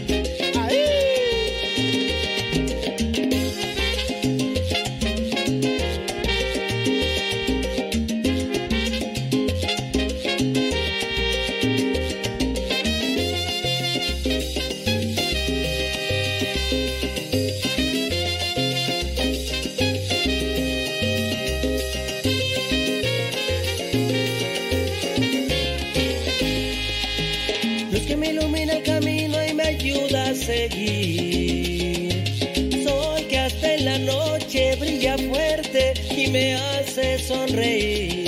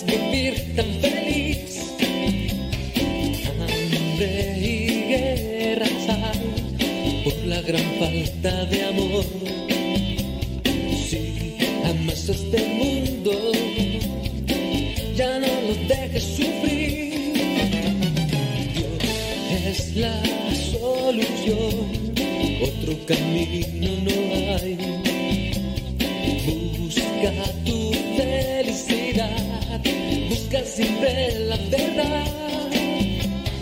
Dios te necesita, no tengas miedo de amar.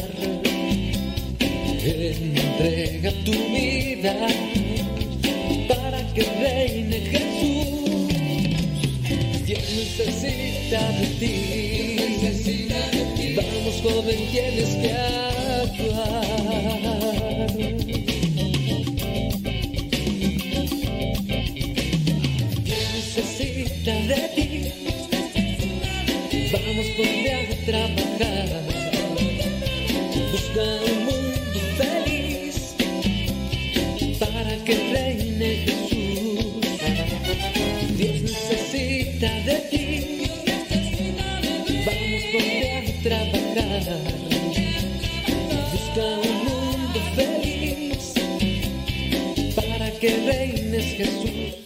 Bueno, bueno, son 55 minutos después de la hora, 55 después de la hora, hoy ju- ju- ju- ju- jueves 24 de septiembre. Ese rato se me fueron las cabras al monte. No me, ¿para qué me justifico? Se me fueron las cabras al monte. O sea, dije algo eh, que no que no estaba bien sincronizado. Y la cuestión es de que yo tengo que estar acá mirando el video. Bueno, justificarme ya no. ¿Qué fue lo que dije y que no estuvo bien? Eh, fue una cuestión cuando estuve hablando sobre el chamuco. Déjame buscar.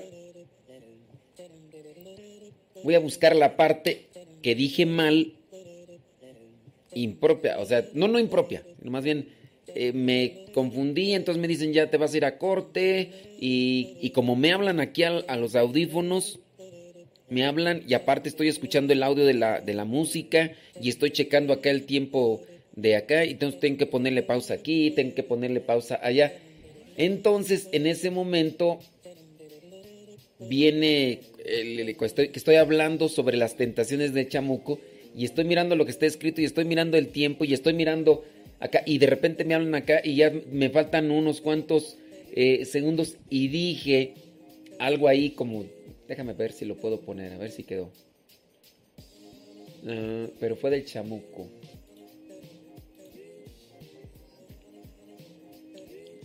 Mírame, deja. Mira, es- estoy volviendo a revisar la grabación. Espérame. Mira, estuve hablando de las tentaciones.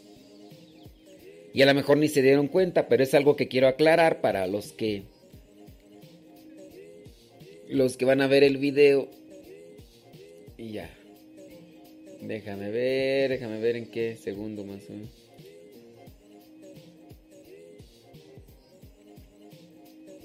Las mentiras de Chamuco número 4. Y, y déjame checar.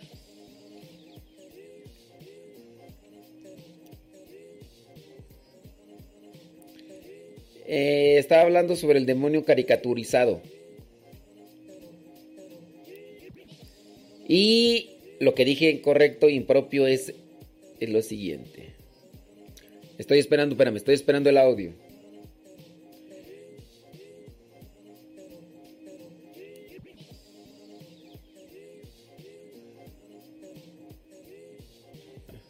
Dije, ¿qué fue lo que dije tú? Este se me chispó. Te presentan un diablo caricaturizado y entonces al tercer presentar caricaturizado. El diablo no es tan diablo.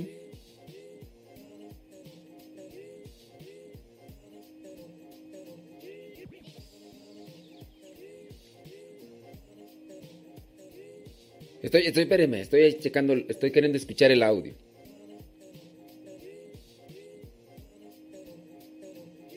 Bueno, no, no me acuerdo bien cómo, pero eh, dentro de lo que me acuerdo que dije yo, así como que, bueno, así, recuerdo que hice una expresión mal eh, con referencia al chamuco. Entonces, este, Tendría que analizarlo, porque tampoco ahorita puedo, porque al mismo tiempo estoy escuchando aquel lado y tengo la música y. Y no encuentro la frase donde dije mal, espérame.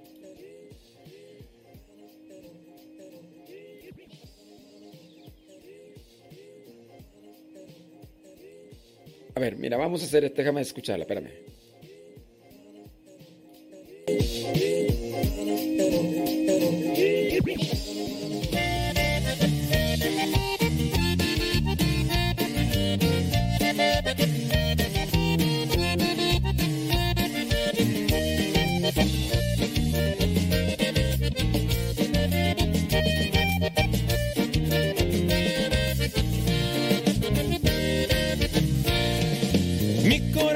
Está dispuesto a mi Señor.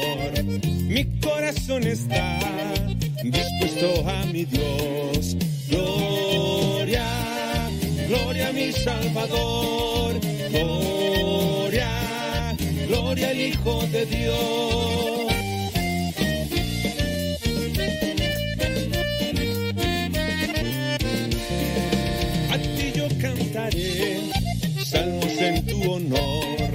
A ti te alabaré entre pueblo y nación. Gloria, gloria a mi Salvador. Gloria, gloria al Hijo de Dios. Ándale, chino, así se alaba el Señor. Ya, me acordé. Bueno, ya estuve más bien checando el, el audio. Y, y- hice esta expresión. Déjame ver. Comienzas. Y así hay personas que también acomodan a un Dios a su medida. Número 4, mentira de chamuco. Y entonces al presentártelo caricaturizado, el diablo no es tan diablo.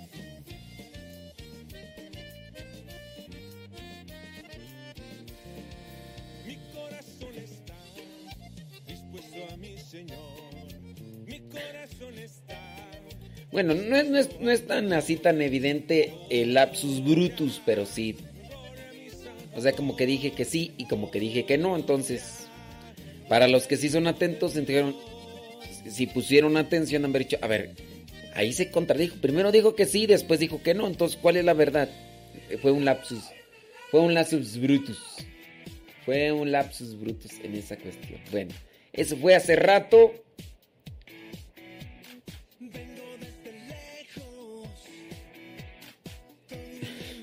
Y se lo estoy queriendo aclarar para los que pusieron atención y sepan que no me contradije con intención. Porque ahí, los que escuchen claramente y los que sepan el concepto van a decir, se contradijo.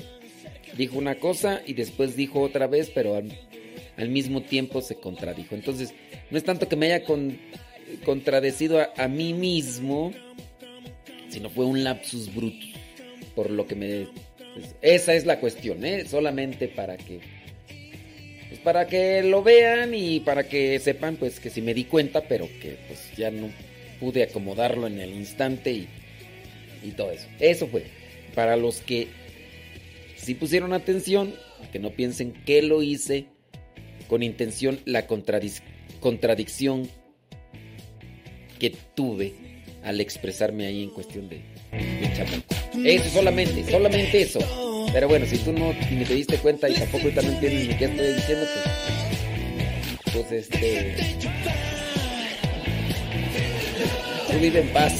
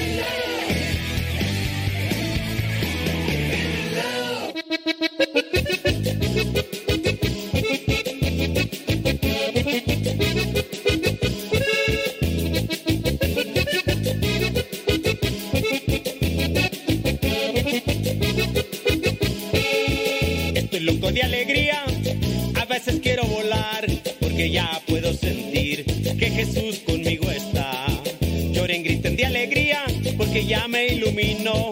A mi Dios solo le digo cuánto lo quiero yo.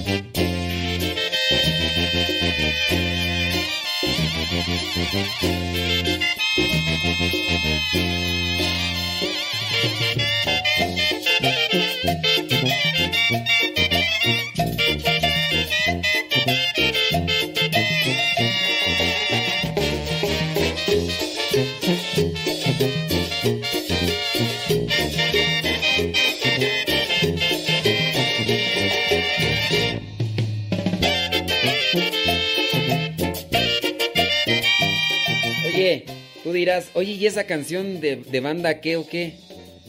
Pues anoche, para los que ya checaron Diario Misionero, ya saben a qué horas más o menos nos fuimos a acostar. Y a las 5 de la mañana sonó el mugre despertador. Entonces, estaba por ahí más o menos todavía a las 12 de la noche aquí en la chamba. Y en eso Héctor García en Phoenix. Y... Oye, ¿qué, qué- qué hora es en Phoenix? Creo que son dos horas atrás, ¿no? Ah, pues por eso. Aquí eran las 12 y eran las 10. Héctor García Phoenix me manda un, un, un- mensaje. Y me manda un video de una muchacha o señora cantando. Yo pensé que era un familiar o conocido de él. Ay, no, Dios mío santo. Y entonces comienzo a, a mira- a mirar el video de la muchacha cantando una canción al Espíritu Santo de verdad. Ay, no.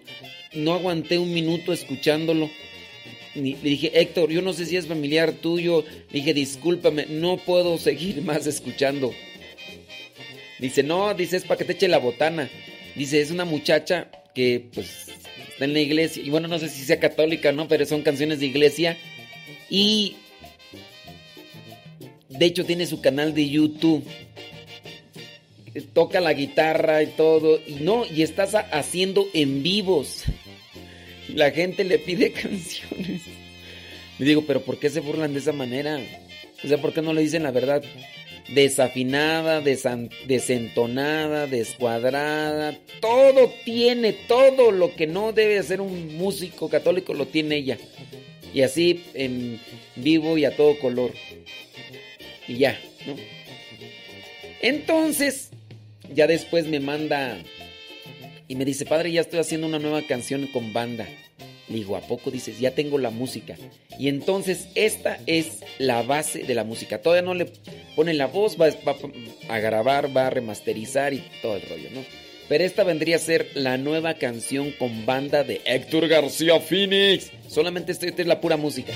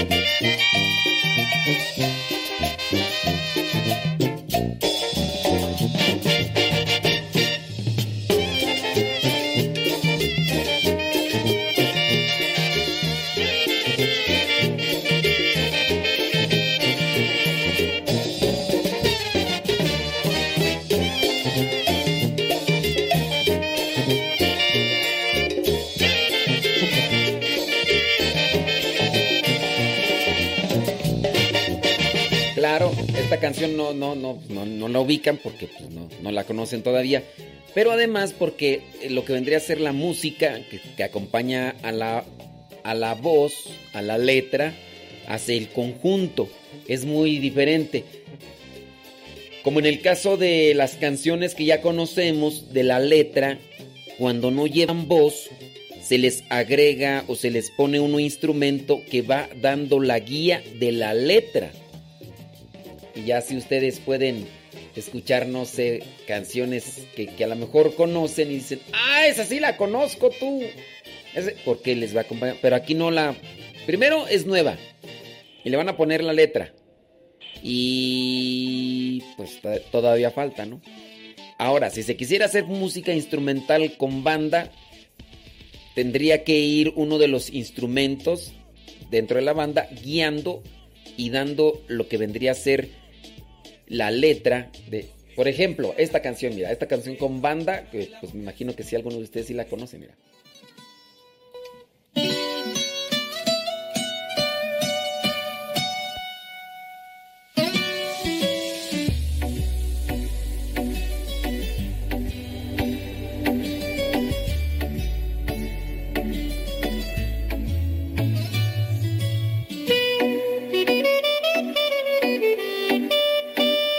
El clarinete va tomando la nota de, de la canción. La letra más bien. Y es diferente.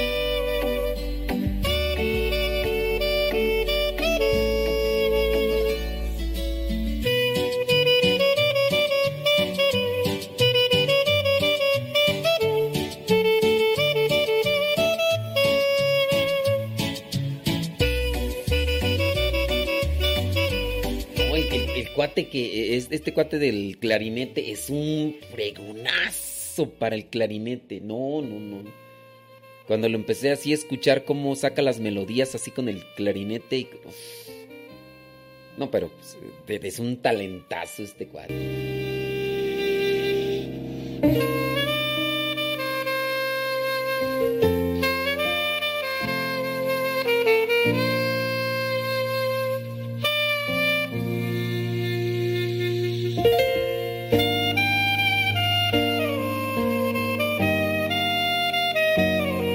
Saxofón, es clarinete. No es, no es Kenny G, no. es.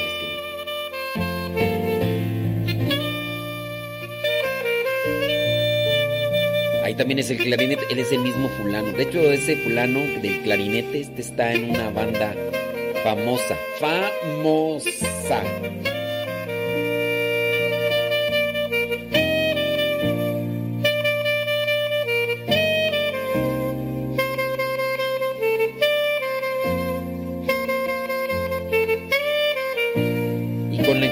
Le está metiendo lo que vendría a ser la letra y por eso es que se entiende mejor.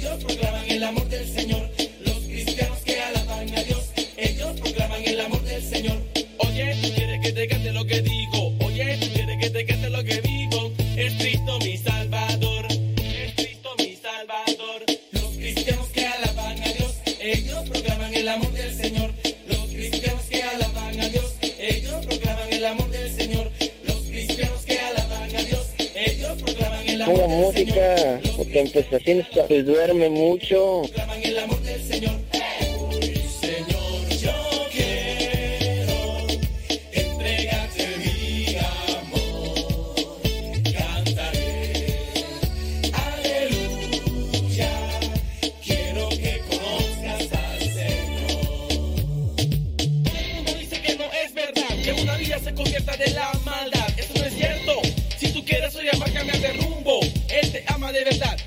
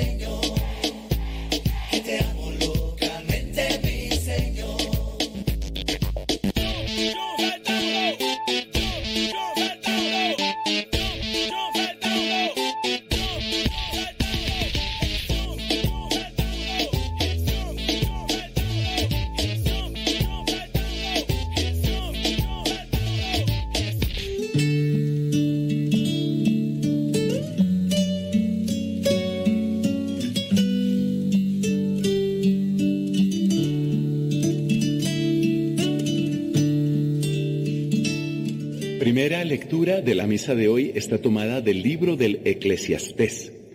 Esa palabra rara, Eclesiastés, es la traducción de una palabra hebrea que es Kohelet o Kohelet, que significa el predicador, el que habla en medio de la asamblea.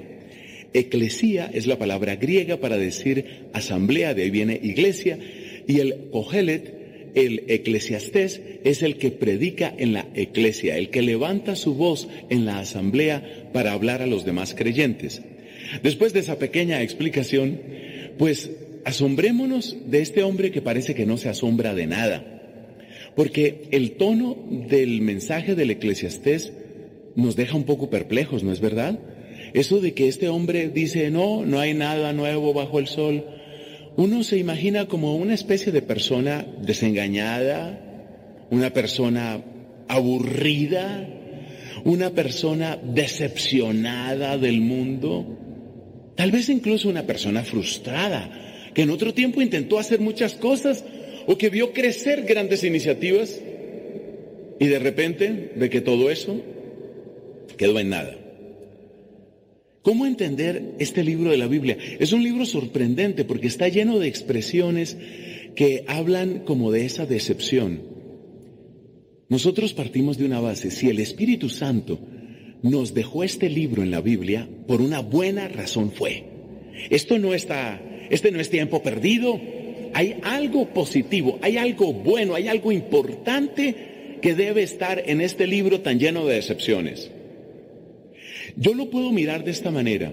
Cada uno de los eh, movimientos del alma humana, cada una de las emociones, las pasiones, los dolores, las alegrías que tenemos los seres humanos, los podemos vivir bien o los podemos vivir mal. Por ejemplo, una persona puede tener una tristeza que es santa. Si esa persona se duele del pecado del mundo, por ejemplo, de las profanaciones eucarísticas, de los ataques contra las iglesias, de la cobardía que a veces encontramos en tantos cristianos. Si uno siente dolor de eso y se duele de eso y llora por eso, esa tristeza es santa. Pero otra persona puede tener otra clase de tristeza. Puede tener, por ejemplo, tristeza porque al otro, a su vecino, a su amigo, a su hermano, le fue bien. Le salieron bien las cosas. ¡Qué rabia! Todo le salió bien. ¡Qué rabia! Eso se llama envidia, por supuesto. Y esta persona está viviendo envidia. Está viviendo la experiencia de la envidia. Ahora yo te hago una pregunta. Esa tristeza, la tristeza porque al otro le salen bien las cosas, ¿esa tristeza será santa? Claro que no. Esa tristeza es inmunda. Es una tristeza en pecado, es una tristeza de pecado. Lo mismo sucede con las demás emociones. Hay alegrías que son santas, hay alegrías que son pecado, pecaminosas. Y lo mismo podemos decir de la decepción, que es una de las notas más constantes en el libro del Eclesiastés. Todo habla de decepción. Oh, sí, empezando por estas páginas que nos hemos encontrado en el texto de hoy. Nada nuevo bajo el sol, todo se repite. Esa manera de hablar, ese tono escéptico y decepcionado, sin embargo, también tiene un lugar. ¿Por qué? Porque bien entendida, la decepción te libra de las idolatrías de las idolatrías especialmente las que tienen que ver con los líderes civiles, políticos, económicos, filosóficos, incluso religiosos, y con los movimientos sociales, incluyendo las fuerzas políticas. Es decir, la idolatría nos acecha a todos. Tú puedes entusiasmarte tanto con un determinado líder político que empiezas a mirarlo como si fuera el Mesías, como si fuera la persona que va a cambiar todo, la persona que va a arreglar todo. Una dosis de escepticismo, una dosis de distancia, una dosis de decepción y de parsimonia ayuda a que tú no caigas en esa idolatría. Y eso te sirve, eso te salva. No quiere decir que nosotros no apoyemos lo que merece ser apoyado. Quiere decir que nosotros no idolatramos, así de sencillo, no idolatramos, ya está. Entonces es un buen político, pues que lo haga muy bien y seguramente rezaremos por él, pero ojo que también tiene sus defectos. Es que fíjate que parte de la polarización política que está destruyendo a muchos países, parte de eso, de que la gente empieza como a exaltar un determinado líder como si todo lo hiciera bien, falso. Hay una cantidad de cosas que ha hecho mal y lo ha demostrado. Entonces, esa buena dosis de decepción nos ayuda. Por eso se puede sintetizar uno de los mensajes que está ahí subterráneo, pero presente en el eclesiastés es este. Solo Dios es Dios. Solo Dios es Dios. ¿Estamos de acuerdo, no?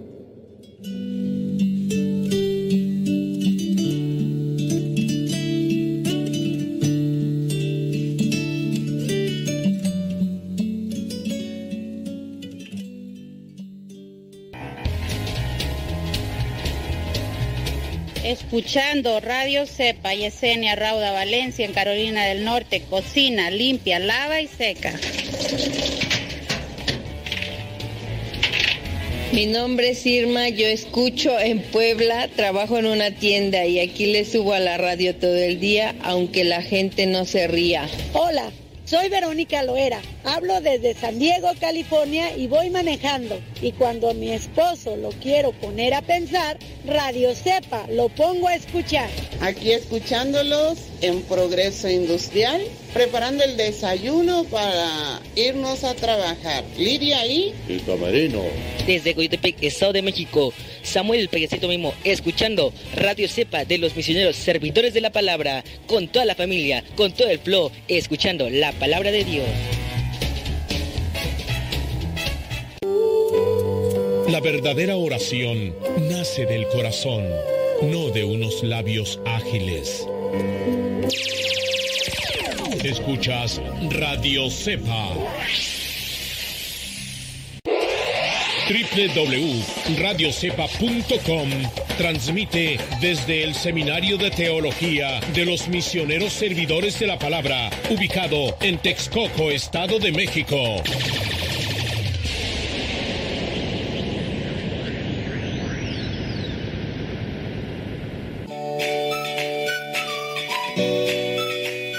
Habla Lupita de Los Ángeles y estoy agradecida con Dios primeramente por haberme puesto en su camino. Lo conocí en un congreso y desde entonces lo sigo. Me ha encantado la forma que usted hace ameno la, los programas y lo que me ha ayudado a mí es que estaba en pecado. Ahora regresé con Dios nuestro Señor. Me siento muy llena del Espíritu Santo. Me he involucrado en la, en la iglesia más.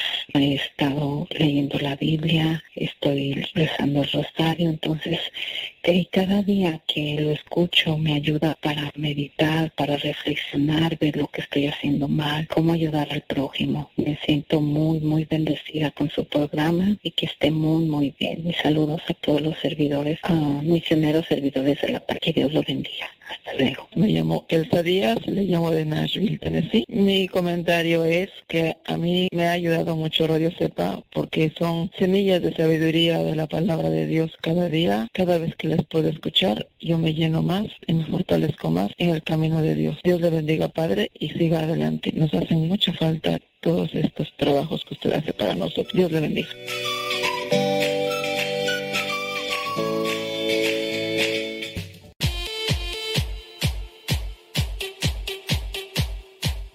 Tú también mándanos tu mensaje en audio al WhatsApp 55 20 19 32 89. Recuerda que es número de México. 55 20 19 32 89. Si vives fuera de México, agrega el signo de más, después 52, apúntalo y mándanos tu mensaje en audio para que también lo puedas escuchar en Radio Cepa. El número 55 20 19 32 89.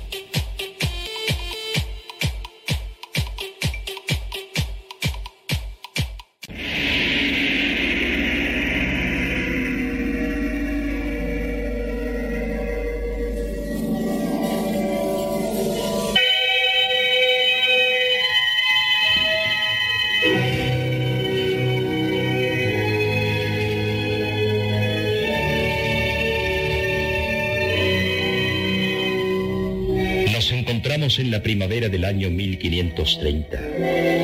Unos cinco meses antes de que el capítulo general de la Orden Teatina en Venecia se reuniera el 14 de septiembre para elegir nuevo superior, ya que en esa fecha terminaría el plazo máximo para Cayetano de Tien, elegido en 1527.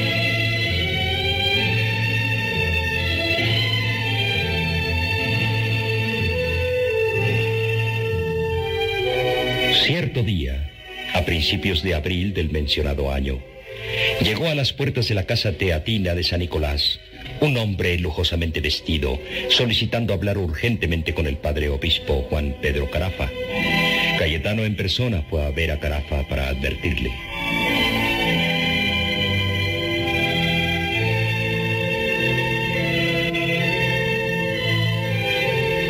Padre mío, algo muy importante sucede esta mañana. ¿Qué queréis decir, padre Cayetano? Hay una persona que os busca. Ha entrado solo en nuestra casa, pero afuera queda su séquito. ¿Sabéis de quién se trata? Me lo acaba de decir nuestro hermano portero. El personaje que os busca, elegantemente vestido, es nada menos que un enviado especial de Su Majestad, el rey Enrique VIII de Inglaterra. Un embajador de Su Majestad británica. ¿Ha dicho cuál es su misión y por qué viene a buscarme a mí? No ha querido explicarse. Bien, padre Cayetano. Voy al momento a atender al enviado de Su Majestad. Que Dios os ilumine, padre.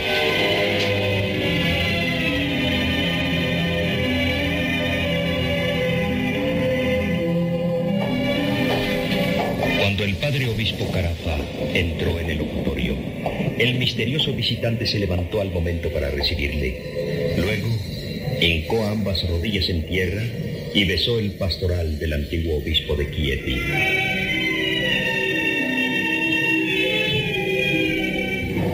Levantaos, amigo mío. Aun cuando sigo siendo obispo por mandato de su santidad, no soy más que un humilde siervo de Dios. ¿En qué puedo serviros? Monseñor, soy enviado de Su Majestad Enrique VIII de Inglaterra. Así me lo acaban de informar. ¿Queréis sentaros? Gracias, Monseñor. Ante todo, decidme, ¿cómo se encuentra Su Majestad? Tuve el honor de conocerle y tratarle cuando fui nuncio de su santidad en Inglaterra. Lo estimo como un amigo y lo admiro como soberano. Su Majestad goza de buena salud, pero grandes preocupaciones interrumpen su tranquilidad. A eso vengo, Monseñor. Rogaros interpongáis vuestro valimiento ante el pontífice Clemente VII para el arreglo de ciertas dificultades que Su Majestad desea rogar a su santidad le arregle. ¿Y esas dificultades? Su Majestad Enrique VIII pide al Papa su permiso y su autorización para divorciarse de su actual esposa, Catalina de Aragón.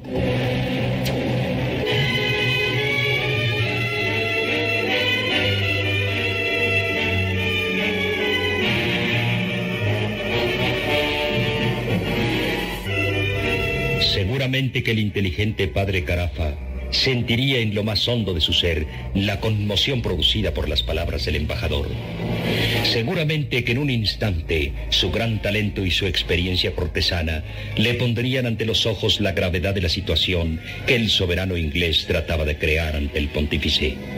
Y seguramente también vería en el acto la responsabilidad de su propia actuación como mediador en el delicadísimo asunto.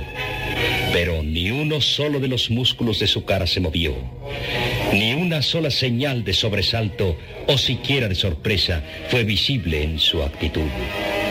Y tras de breve pausa contestó.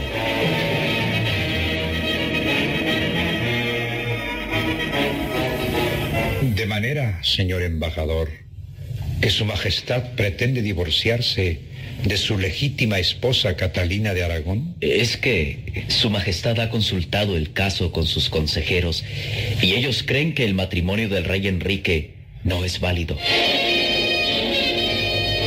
¿Y en qué fundan su opinión los consejeros del rey? Sabéis perfectamente, monseñor, que Su Majestad Doña Catalina de Aragón, antes de casarse con nuestro soberano, fue la esposa del hermano del monarca. Recuerdo que el rey Enrique pidió a su santidad el Papa las dispensas correspondientes para casarse con la que era su cuñada y le fueron concedidas. Eh, justamente, monseñor. Pero el rey Enrique cree que esas dispensas no fueron válidas, ya que su santidad Julio II seguramente carecía de autoridad para anular el primer matrimonio de doña Catalina de Aragón. Luego, si el matrimonio del rey Enrique no fue válido, ahora puede su santidad reconsiderar el asunto y desligarlo anulándolo.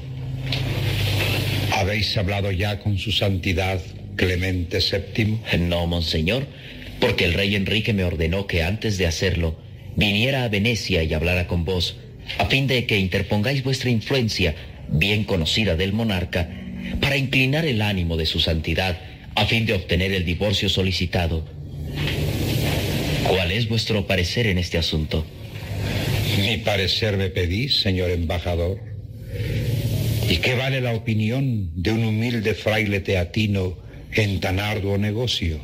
Vos, monseñor, aun cuando vistáis esa sotana negra, seguís siendo el inteligente diplomático que los pontífices han enviado a las cortes europeas y que tan brillantemente los ha representado en ellas.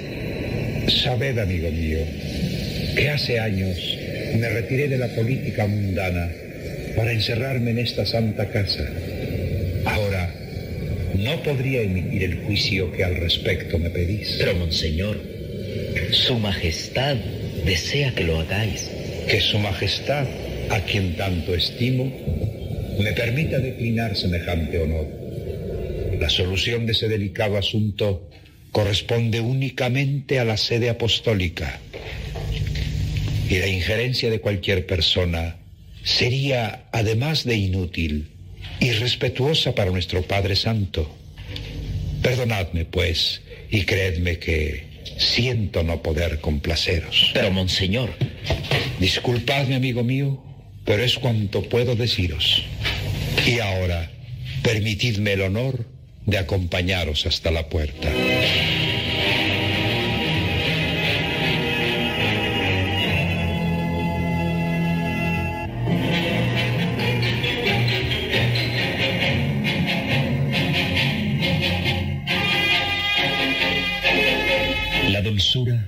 Educación, la firmeza del padre obispo Carafa obligaron al embajador inglés a salir de la casa teatina sin que tuviera lugar a insistir en ninguna forma.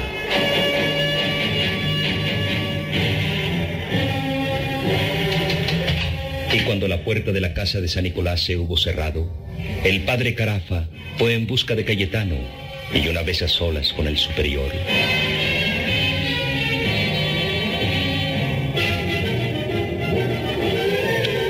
Decidme, reverendo padre Cayetano, ¿he hecho bien? Padre Carafa, Dios os ha iluminado. No había otra actitud que la que adoptasteis vos. Me alegra oíros hablar así, padre mío. ¿Y qué os parece la pretensión del monarca inglés? Preveo dificultades muy grandes, porque el rey de todas maneras hará que su embajador hable con su santidad. ¿Y cuál será la actitud de nuestro pontífice? Lo ignoro, padre mío. Supongamos que el Papa se niega. Sería terrible. Enrique VIII no cejará en su empeño. Sabed, padre Cayetano, que según los decires, el rey de Inglaterra está enamorado de Ana Bolena y su argucia para declarar nulo su matrimonio con Catalina de Aragón solo obedece al deseo de casarse con Ana. Comprendo. Además, ya sabéis que la reina Catalina de Aragón es tía del emperador Carlos V de Alemania. ¿Cuál va a ser la actitud de este soberano al conocer las gestiones que Enrique VIII va a iniciar en contra de su esposa en tan grave asunto?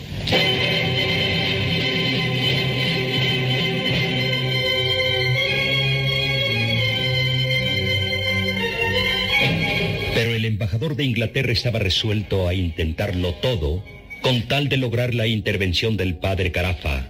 Sin perder un momento salió este mismo día hacia la ciudad de Verona y se encaminó al palacio episcopal pidiendo una entrevista urgente con Monseñor Giberti, obispo de Verona. Cuando estuvo en presencia del prelado,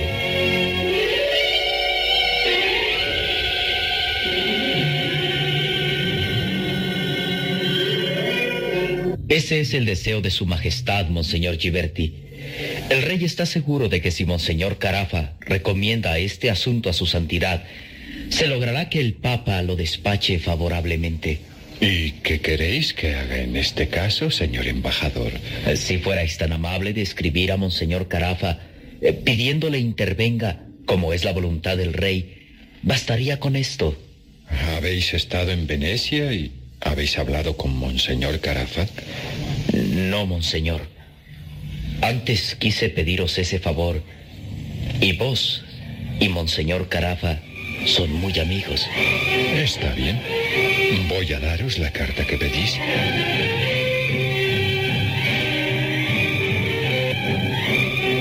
Monseñor Juan Mateo Giberti cumplió su promesa y el 19 de abril escribió de su puño y letra la misiva.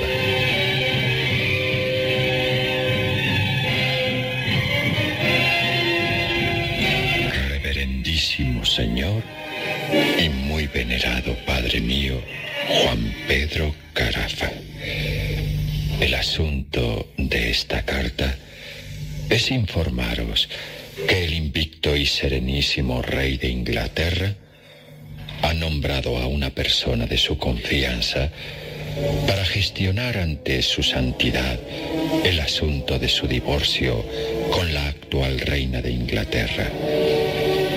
Pero su majestad desea, ante todo, conocer la opinión y tener el consejo de personas doctas y adictas al rey y se ha fijado en vos, Padre mío, para que encaminéis a su embajador en las gestiones que debe hacer ante su santidad. Su Majestad me ha enviado a su embajador para que a mi vez lo recomiende a vos y sintiéndome profundamente agradecido a Su Majestad por esta distinción, accedo gustosamente a escribir esta carta creyendo que Dios, que en la conversación que tengáis con el embajador, no os acordéis para nada de cuanto vos y yo hemos hablado al respecto en el asunto tan delicado de Su Majestad el Rey de Inglaterra y que solamente después de haberle oído ha dicho, señor embajador, una o muchas veces, emitáis vuestra opinión para que él lleve la impresión de que ha sido atendido y se allane el camino para el arreglo del asunto como fuera la voluntad de Dios. Beso la mano de vuestra señoría y me encomiendo a sus oraciones.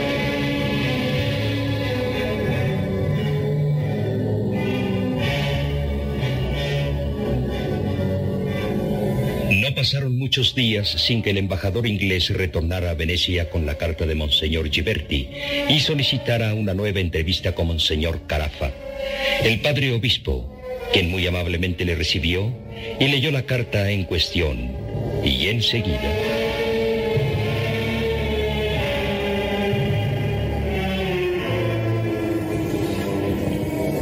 Señor embajador, esta carta que acabo de leer en nada cambia la opinión que os manifesté en nuestra primera conversación. Pero ya veis, Monseñor, que nuestro común amigo, Monseñor Giberti, os pide que me deis vuestra opinión y vuestro consejo.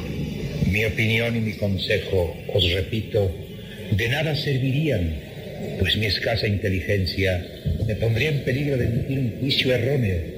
Pero además, el respeto que debo a su santidad, a quien únicamente compete encaminaros en esto, me obliga a negaros el favor que me pedís. Perdonadme, señor embajador, pero a pesar de mis deseos, nada puedo hacer por vos. La prudente inteligencia de Monseñor Carafa quedó patente días más tarde, cuando un nuevo personaje pidió hablar con él en la Casa Teatina de Venecia. Esta vez se trataba de Rodrigo Ninón, embajador del emperador Carlos V, quien llevaba una carta del soberano de Alemania y de España. Con su acostumbrada amabilidad, el padre Carafa recibió al enviado imperial y tras de leer la carta.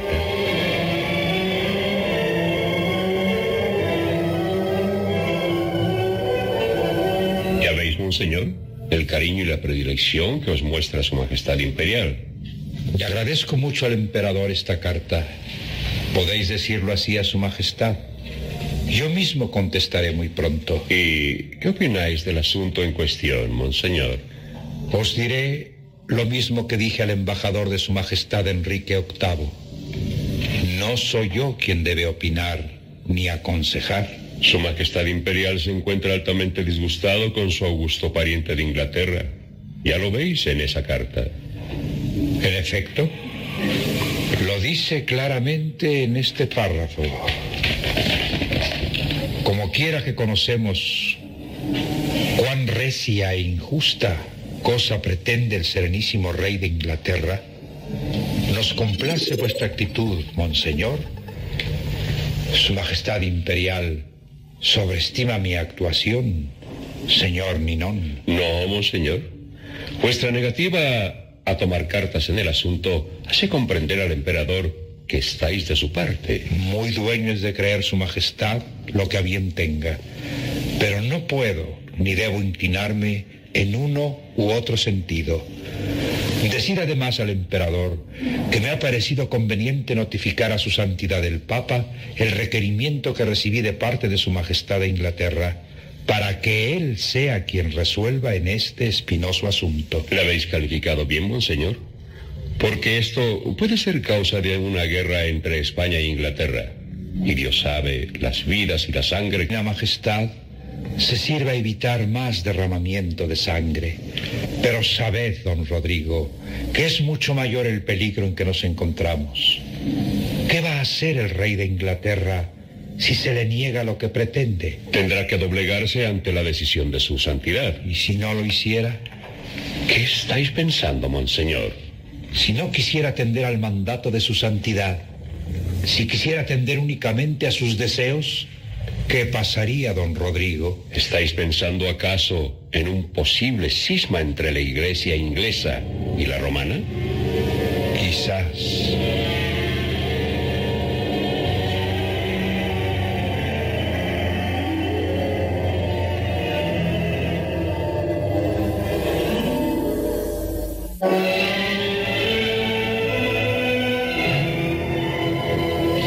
He considerado la pretensión de Su Majestad Enrique VIII, señor embajador. La he consultado con mis consejeros. ¿Podría saber la resolución de vuestra santidad? Creemos que el rey de Inglaterra es el legítimo esposo de la reina Catalina de Aragón y por consiguiente no puede divorciarse de ella. Pero su majestad desea divorciarse de ella y necesita vuestra dispensa. Non possumus. No podemos. ¿Sabéis cuáles serán las consecuencias de esa negativa, Santísimo Padre? Seguimos en todo la inspiración divina. Afrontaremos las consecuencias, cualesquiera que sea, recordada su majestad, que como católico debe completa obediencia a la dignidad de vicario de Cristo que represento.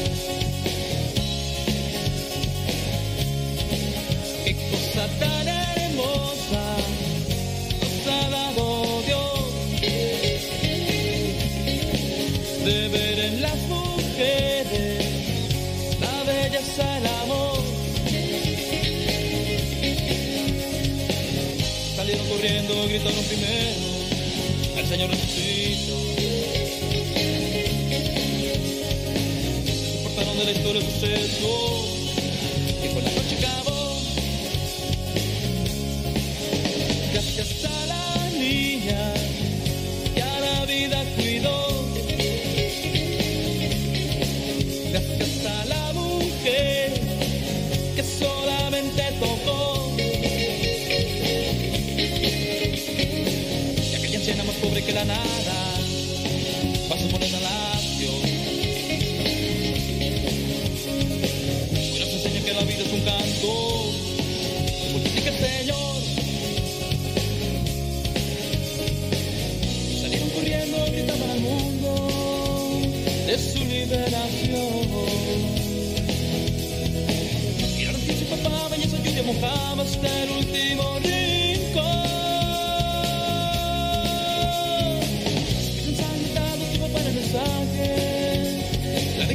yeah.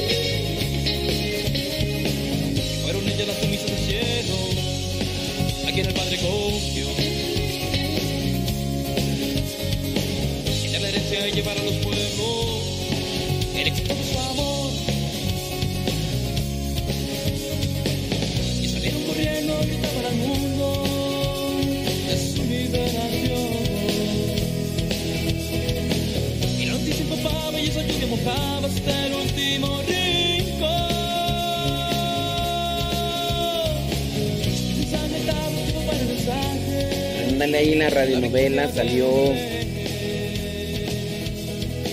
la reina que estaba casada con Enrique VIII. ¿Cómo era? Ya se me olvidó.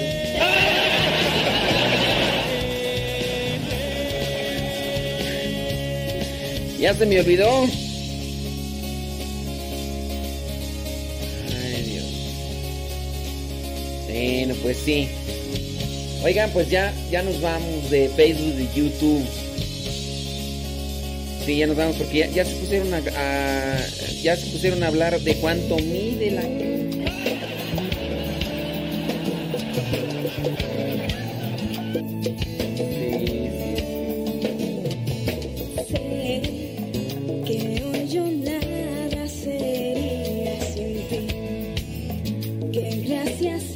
Sí, sí.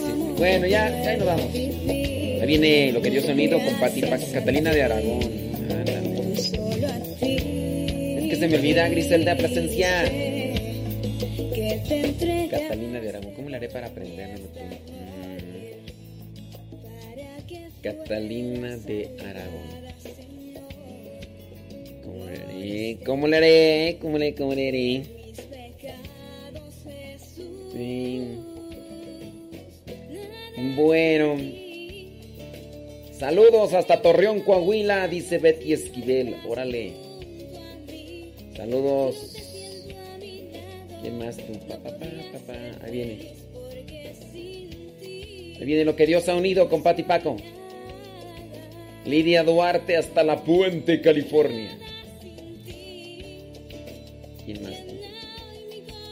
Anabel de Loera hasta Zapopan, Jalisco.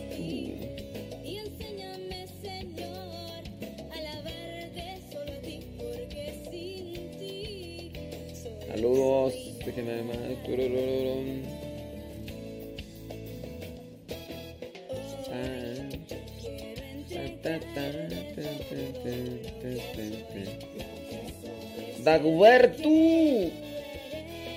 hasta Fullerton, California. Bueno, ahí los dejo. Ahí los dejo. Y ahorita viene lo que Dios ha unido, porque es juju, juju jueves.